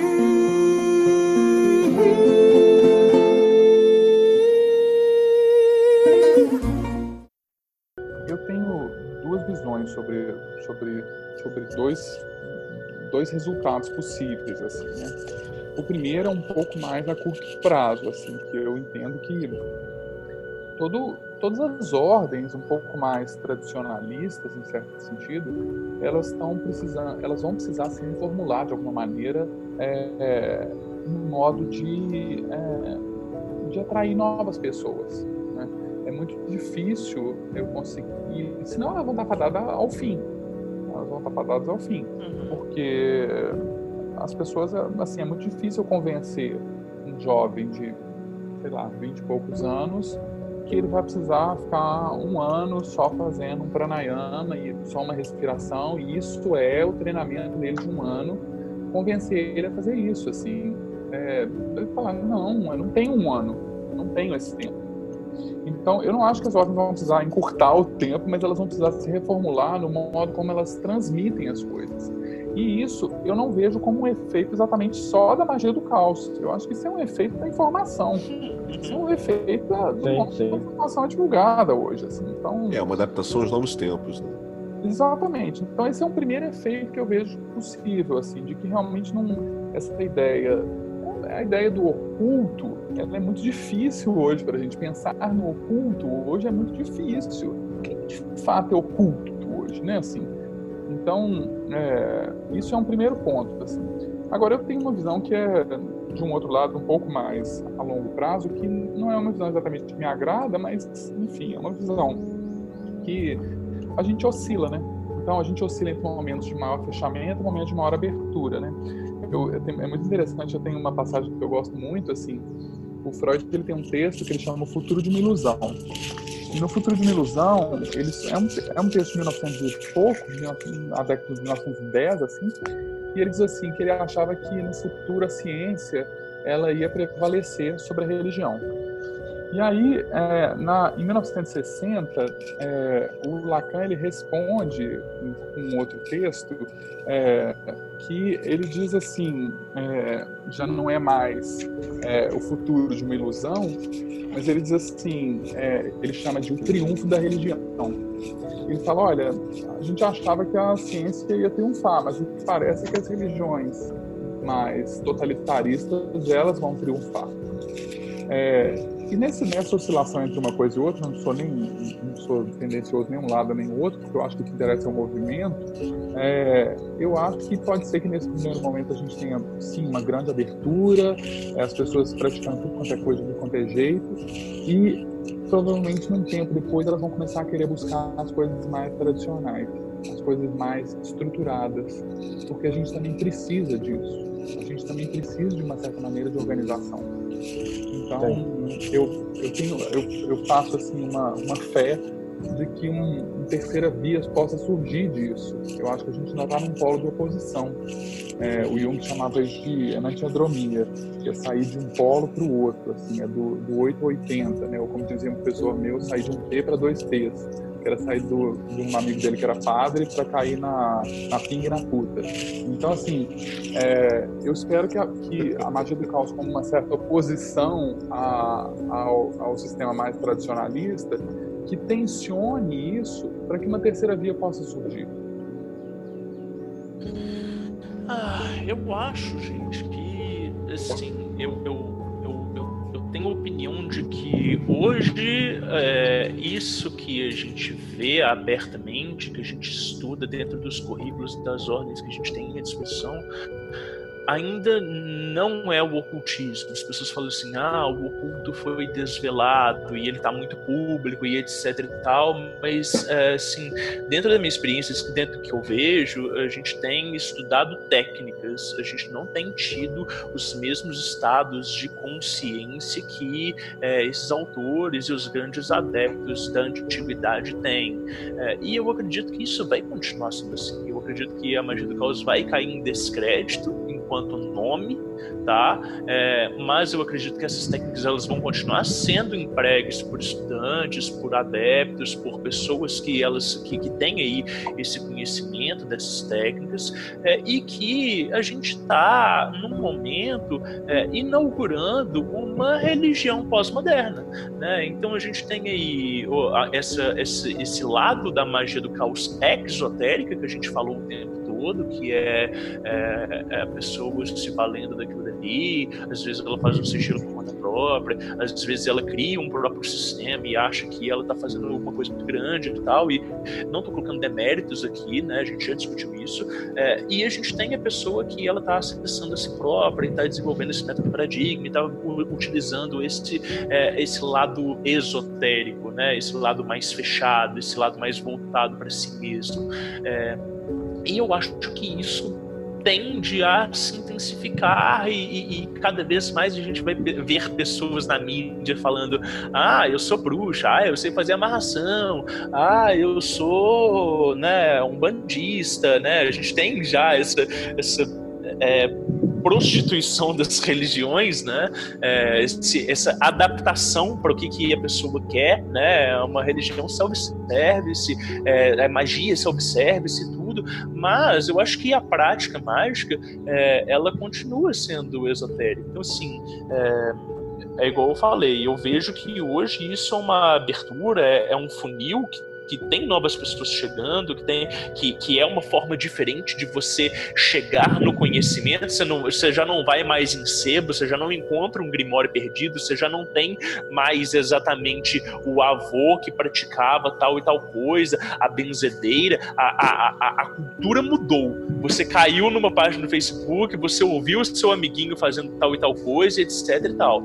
Mas é, eu acho que assim. A, a magia em si, ela, ela continua sendo algo oculta e velado. Você continua precisando ter esse esforço pessoal e ter certas oportunidades para você conseguir acessar o cerne disso, sei lá. Eu acho que sempre foi um pouco assim. Uhum. Não sei se em algum momento da, da história, talvez com mais ou menos acesso a informações, mais ou menos abertura, mas sempre vai haver é, uma galera que precisa, né? Vai se valer mais da superficialidade, é o suficiente para ela. Né? Aquilo vai fazer ela feliz, vai fazer ela atingir o que ela acha, o que ela precisa. E, e um pequeno grupo, que sempre foi em menor quantidade, que manteve o ideário funcionando, sabe? Manteve uma filoso a filosofia, a, determinada ordem, fraternidade, grupo, não importa o que seja, eu acho que vai acontecer isso com a magia do caos também, como aconteceu ao longo da história. É, e a coisa vai se transformando sempre.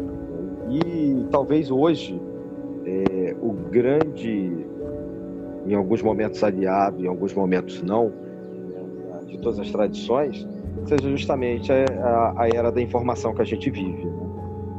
Como o Rodrigo falou aí, é uma outra forma de, de acesso mas eu acho que sempre vai ter gente dos dois, dos dois lados e aí também pegando um pouco do, do Bernardo, espero que sempre surgindo, surgindo uma terceira via, um terceiro ponto do triângulo para manter o sistema funcionando.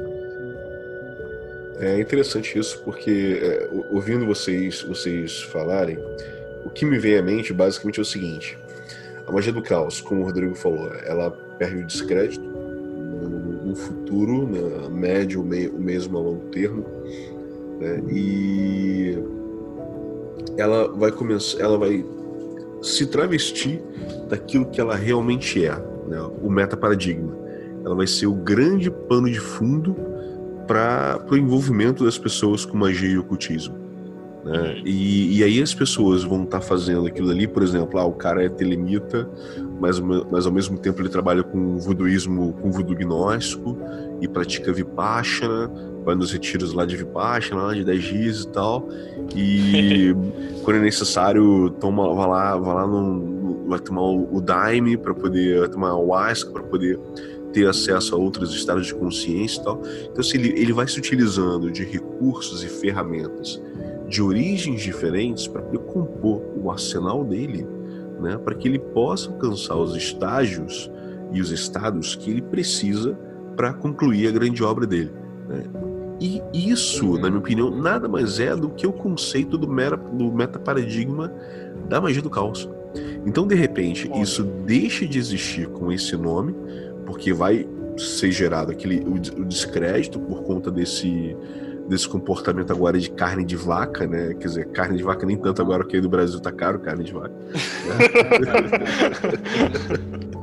Mas assim, é, vamos lá, pão com ovo, né? Vai virar pão com ovo. Uhum. Então, é, por conta desse descrédito, o nome desaparece, mas o conceito permanece permeando tudo aquilo que existe desse, nessa área de conhecimento, né?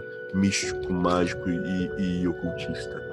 E eu é. acho que é justamente dessa forma que ela vai servir como combustível para que essas pessoas que se aproximaram inicialmente através da magia do caos se aprofundem futuramente nesse conhecimento mais esotérico. Uhum, uhum. E, e, tem, tem mais, né, Luiz? Assim, é, às vezes até a própria próprio estudante, a própria pessoa que está praticando magia do caos e que sabe que aquilo dali é magia do caos, que aquilo dali é um método paradigma e tal, é, às vezes ele tem a própria vergonha de admitir ou de falar isso, né? Assim, é, é uma coisa que eu vejo hoje. Assim, Sim, Tenho verdade. muitos amigos que, que, que são, né, são proeminentes dentro do meio da magia e que usam a ferramenta de servidores e falam: olha, Rodrigo, eu não, eu não me sinto à vontade de, de expor os meus resultados, de falar e tal e tudo, mas, tipo assim, eu queria compartilhar com você o que aconteceu e tal e tudo. Quer dizer, é uma ferramenta e, e volta a ser o que, que é. É uma ferramenta, saca? É, um, é uma economia de energia. Eu acho que é, é, é, tem uma coisa que precisa ser dita e que é uma crítica que é feita, magia do caos ator ter direito, que é, ah, porque você tem que fazer o seu próprio sistema. Ah, porque é muito mais interessante se você criar o seu próprio servidor. Ah, porque você devia fazer o seu próprio sigilo. etc. Gente, se tem uma, se tem um, uma egrégora que ela está funcionando e que você tem confiança nela e que você está vendo vários dos relatos, para que você vai gastar um tempo preciosíssimo é, desenvolvendo uma nova ferramenta e recriando a roda, é, se, se aquilo dali tá a um passo de distância e já tá, assim, aprimorado. É um, é um aplicativo, é um software. É mesmo que você virar e falar assim, ah, é, o programador, ele vai criar o próprio aplicativo dele de banco porque é, ele não confia nos, nos bancos digitais que tem hoje, ou ele, saca? Eu acho que tem situações situações que né, vale a pena você criar uma coisa nova, mas tem situações que você tem uma ferramenta que ela tá ali para te servir e você sabendo utilizar ela, né? Por que não? Pô, se eu posso comprar uma espada bonita numa loja que vai me servir para trabalhar ritualisticamente, por que, que eu tenho que construir uma from the scratch? Entendeu? Exatamente. Uhum, uhum, uhum.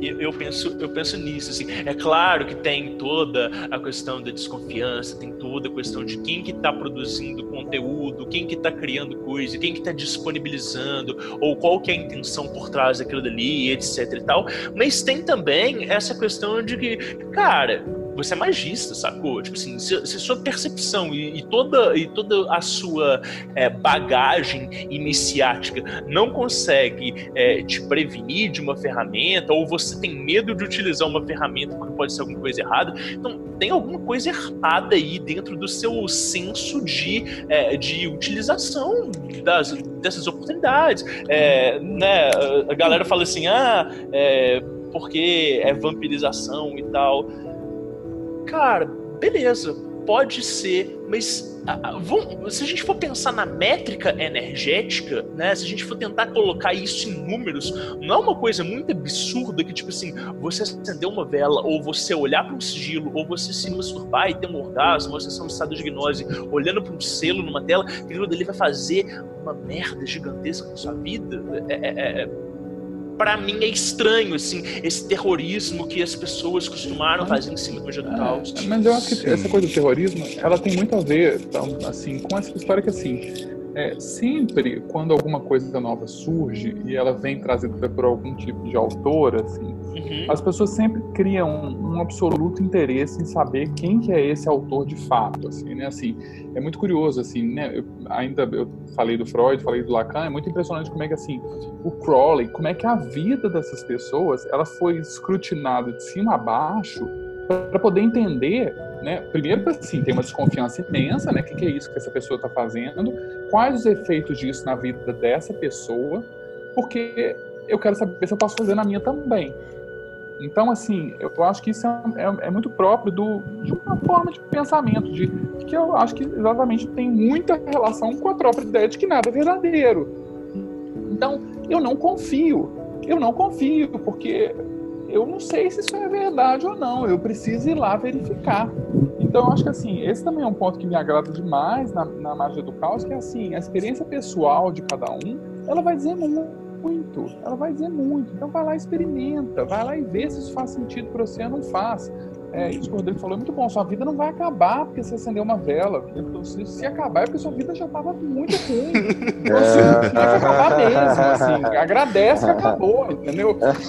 É. Eu, eu, eu acho que existe, uma, existe um receio meio que infundado de muita gente uh, hoje em dia de que querem viver em ambientes higienizados, antissépticos de que existe uma salvaguarda de que você nunca vai errar, ou que existe uma forma de você nunca errar quando você trabalha com magia. E isso é um, é um engano absurdo. A única certeza Nossa, que a gente pode ter é que a gente vai errar. A gente só não tem certeza de quando, mas a gente vai errar. E se a gente for comparar, a gente pega, por exemplo, figuras como o caso do, do De Guaita, o Stanislas De Guaita, que faleceu por conta de, de complicações de uma operação mágica que ele fez. Porra, o cara era um ocultista famoso, o cara enfiou o pés pelas mãos, fez merda e morreu. Ponto, entendeu? E, e o cara não trabalhava com um servidor feito por ninguém mais. Um ritual que ele fez. Então, é, o risco existe? Existe. Da mesma forma que existe o risco de você porra, pegar o teu carro, dirigir e morrer de acidente, entendeu? Não, é, ver é perigoso pra caramba. Justamente, justamente. Você só não vai morrer, se, como eu falei, se você viver num ambiente higienizado, antisséptico. Mesmo assim, tem nenhum risco. Né? Então, pra é, mas isso está dentro né? daquela. Está dentro daquela ideia de liberdade que a gente discutiu antes. né? Isso aí. E que aqui a gente tem, entendeu? E, e até no respeito ao que vocês estão falando agora, no respeito à sua própria experiência. Que eu acho que é isso que movimenta a magia do caos para frente e que pode até dar a ela uma força ainda maior no mundo como nós temos agora, né? É, Pós-moderno e tal. Que é o respeito à sua própria experiência, à sua forma de ver é, pedagogicamente, de viver, eh, seja magia, seja o que você esteja é, fazendo, e com a permissão de errar, acertar e errar. E não Claro, é, claro. ter que seguir o, o, o caminho que, é. de repente, um guru, um, um, um, um instrutor seguiu e que vai dizer que não, você tem que fazer daquela maneira. Se você não fizer dessa maneira, não vai dar certo. Mas essa é a Só cada parte um que eu... Né? Cada um de nós é um universo. Não, não, não. É só para. Não, mas eu acho que essa é a Ah. parte que, que é a parte não palatável da magia do caos, que é essa parte onde verdade tem uma contraparte, que é responsabilidade.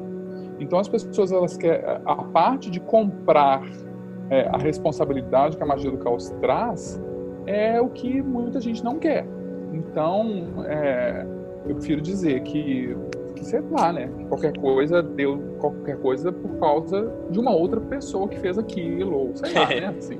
Legal. Então, é, eu acho que esse é um ponto que talvez a magia do caos ela ainda precisa avançar um pouco nisso, que é que é como trazer responsabilidade para o sujeito. Como, como, mas é muito difícil, né? Como é que você ensina a responsabilidade? Né? Assim, Mas você, mas você não acha que isso acontece, inclusive nas religiões? É muito É, fácil total, total. você entendeu, Uhum, botar a culpa em alguma outra coisa que não seja em si mesmo. uhum, uhum. E, e- e- e, assim, é, eu, eu vejo que, né, igual, igual vocês levantaram, assim, eu achei muito legal, assim, né, a influência do Crowley sobre esse princípio de magia do caos, e no final das contas, é, esse mote do nada é verdadeiro, tudo é permitido, e essa questão de você adequar as coisas ao seu paradigma, tem muito a ver, assim, com a proposta da, a, né, da Santa Ordem, tem muito a ver com essa questão de você é, buscar a sua verdadeira vontade, de você buscar aquilo que afiniza com você internamente. É, tem muito a ver com você quebrar esses padrões restritivos. Porque se você está ali vivenciando um processo de, de probação em que a- a- as suas ilusões, seus limites, eh, todas as- tudo aquilo que você se restringe é jogado na sua cara eh, e a aprovação vai te, vai te mandar você eh, adotar uma nova postura, a magia do caos ela vai te dar ali ferramentas para que você consiga reorganizar isso tudo. E ela é didática, ela é muito prática, né? Assim, é, eu não vejo a, a, a- a Telema com tanta praticidade quanto a magia do caos que vira e fala assim: olha, é, decompõe aí a sua psicoesfera, sacou? Decompõe aí quem você é, coloca aí seus defeitos, suas qualidades, faz um espelho negro, um espelho branco e, e- e organiza isso da forma como você quer, sacou? E tipo, não tenha vergonha disso e tal. É, eu vejo que é, talvez é, a magia do caos, da forma como a gente está entendendo aqui, ela é a encarnação do a palavra de pecado e restrição. Sim, verdade. Uhum. Tem, Né? concordo, Tem concordo sentido. plenamente. Legal? Aham. É, verdade. Eu acho que, eu acho que realmente, é, se a gente for colocar algo que representa com grande. é, com grande. De, de forma fidedigna, né? muitos dos princípios telêmicos, isso é a magia do caos. Né? Esse conceito de, da liberdade exacerbada que eu vejo, é, da mesma forma que isso leva ao ponto da não estruturação, como a gente falou antes, isso te leva também a uma liberdade de experimentação absurda que você não encontra em nenhum outro caminho. Eu acho que esse é o diferencial. Né? E, bem, já que eu que estou falando agora, a gente já está com uma hora e 45 minutos de, de, de podcast. Acho que, a gente conseguiu, é, eu acho que, a gente, acho que a gente conseguiu cobrir praticamente todos os tópicos que a gente tinha levantado, né, que a gente tinha planejado. Então, uhum. eu acho que a gente pode abrir para as últimas palavras né, de cada um. Vou deixar o, o Rodrigo falar primeiro, né, para a gente tentar resumir, fazer um, um resumaço aí da, daquilo que a gente conversou hoje e apresentar suas últimas ideias. Bom, pessoal, uh, eu acho que uh, a gente está tendo assim hoje uma produção de livros muito grandes. Eu acho que é, a gente tem essa questão de magia pós-moderna. Muita gente gosta de, é, de compilar Telemann nesse termo aí, como magia pós-moderna, encaixar nesse instante. Eu não sei se é tão adequado, é, mas assim, a gente tem produções literárias e a gente tem muitos outros tipos de produção, né? Da mesma forma que a gente falou aí que é, estão surgindo novos sistemas o tempo todo, é, hoje a gente tem novas mídias, né? O próprio podcast aqui do Sabedoria Arcana, é, do Vortex, a ferramenta do YouTube, é, e aí provavelmente futuramente a gente vai ter é, audiobooks de magia, é, a gente vai ter é, conteúdo sendo produzido de forma é, audiovisual, de forma prática, né? A gente ainda tem, a gente já tem documentação, a gente já tem um ou outro vídeo, é, é, filme de resenha, mas eu digo assim, é, à medida que nós vamos nos inserindo enquanto também nicho no mercado, vão surgindo produtos diferentes. E isso, né, o, o fazer, o produzir conteúdo mágico também é um tipo de fazer magia né? O cara que o Alan Moore fala, né, que essa, essa frase é muito clichê, muito clássica, mas ele fala que o publicitário é um mago contemporâneo porque ele está produzindo conteúdo, ele está na mente das pessoas, etc. De uma certa forma, é, o publicitário está ali na década de 90 porque que o digital influencer é hoje, né? Assim, é, nem todo mundo é, vai estar tá interessado em, em, ver anúncio veiculado na TV aberta ou no rádio, mas todo mundo pela manhã abre o Facebook, abre o Twitter, abre o Instagram e tem uma ou outra conta que segue de uma pessoa que nunca nem viu e que gosta daquele conteúdo que é compartilhado, né? Então assim, é, o, o fazer mágico ele vai para muito além dessa esfera iniciática e tradicionalista que a gente está acostumado a pensar em ordens ou que a gente está acostumado a pensar na nossa prática diária quando a gente acorda e vai fazer o pranayama, vai fazer nossa meditação, nossas orações, jejum, enfim. É, então, assim, pensar em outras formas de fazer mágico e apoiar outras pessoas que a gente acha isso interessante, é, eu acho que isso é muito importante para a gente fortalecer a nós mesmos enquanto comunidade e, e a nós mesmos enquanto é, é, é tá, tá, tá nos, nos fornecendo é, conteúdos interessantes. Eu acho que isso é muito legal. E você, Bernardo? É, então, eu tenho uma, um aspecto que eu, eu comecei hoje o podcast falando dele, que eu queria é, voltar, assim, é, que é sobre quando nada é verdadeiro, tudo se torna uma grande brincadeira. É, porque tem um aspecto que eu acho que a magia do caos traz, assim, que é de um aspecto de uma certa leveza e esse aspecto do brincar, assim, que, que eu gostaria de dar uma atenção para isso e falar do tanto que isso é bonito. É, a gente está no, no Leão de Horus, é o Leão da criança, né, assim, e da criança coroada. Então, é, eu me lembro muito do, do Winnicott, que é um psicanalista que eu gosto muito, que ele diz assim, é brincando, e somente brincando, é, é, o homem ou a criança, é somente nesse ato de brincar que o homem encontra a si mesmo. Então, é, eu acho que assim, esse aspecto da brincadeira que a magia do caos traz, assim, esse aspecto de um certo divertimento disso, eu acredito que de fato isso pode levar o sujeito a encontrar mais a si mesmo e, de fato, fazer, trabalhar na sua grande obra. Né?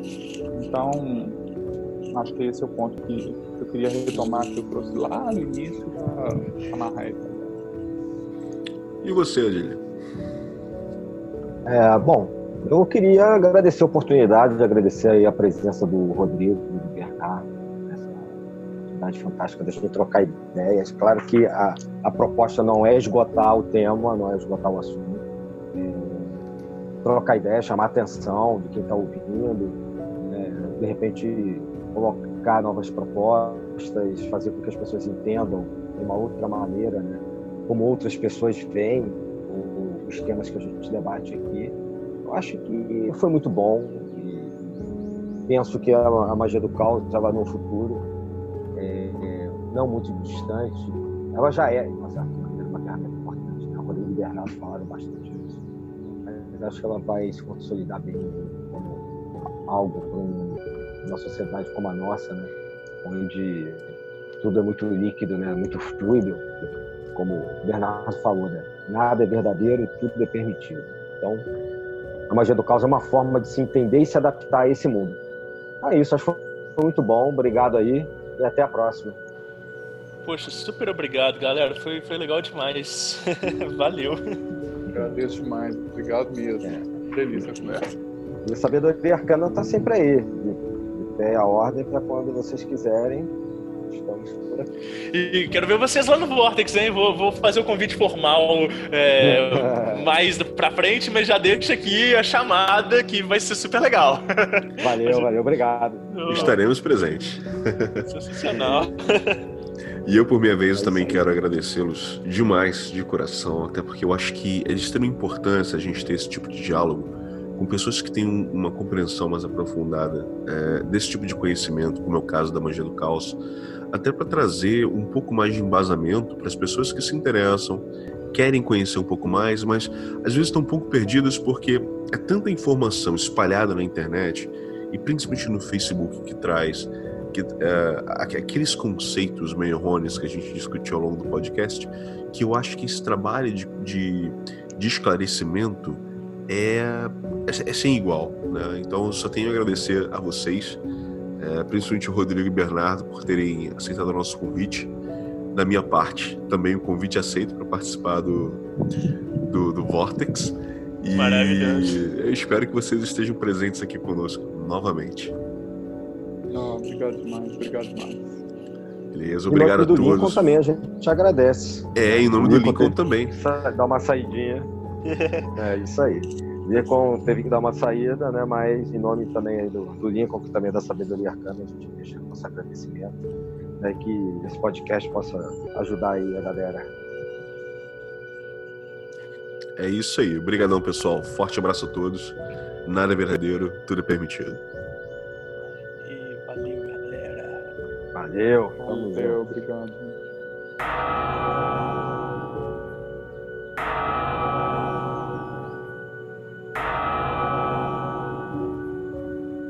You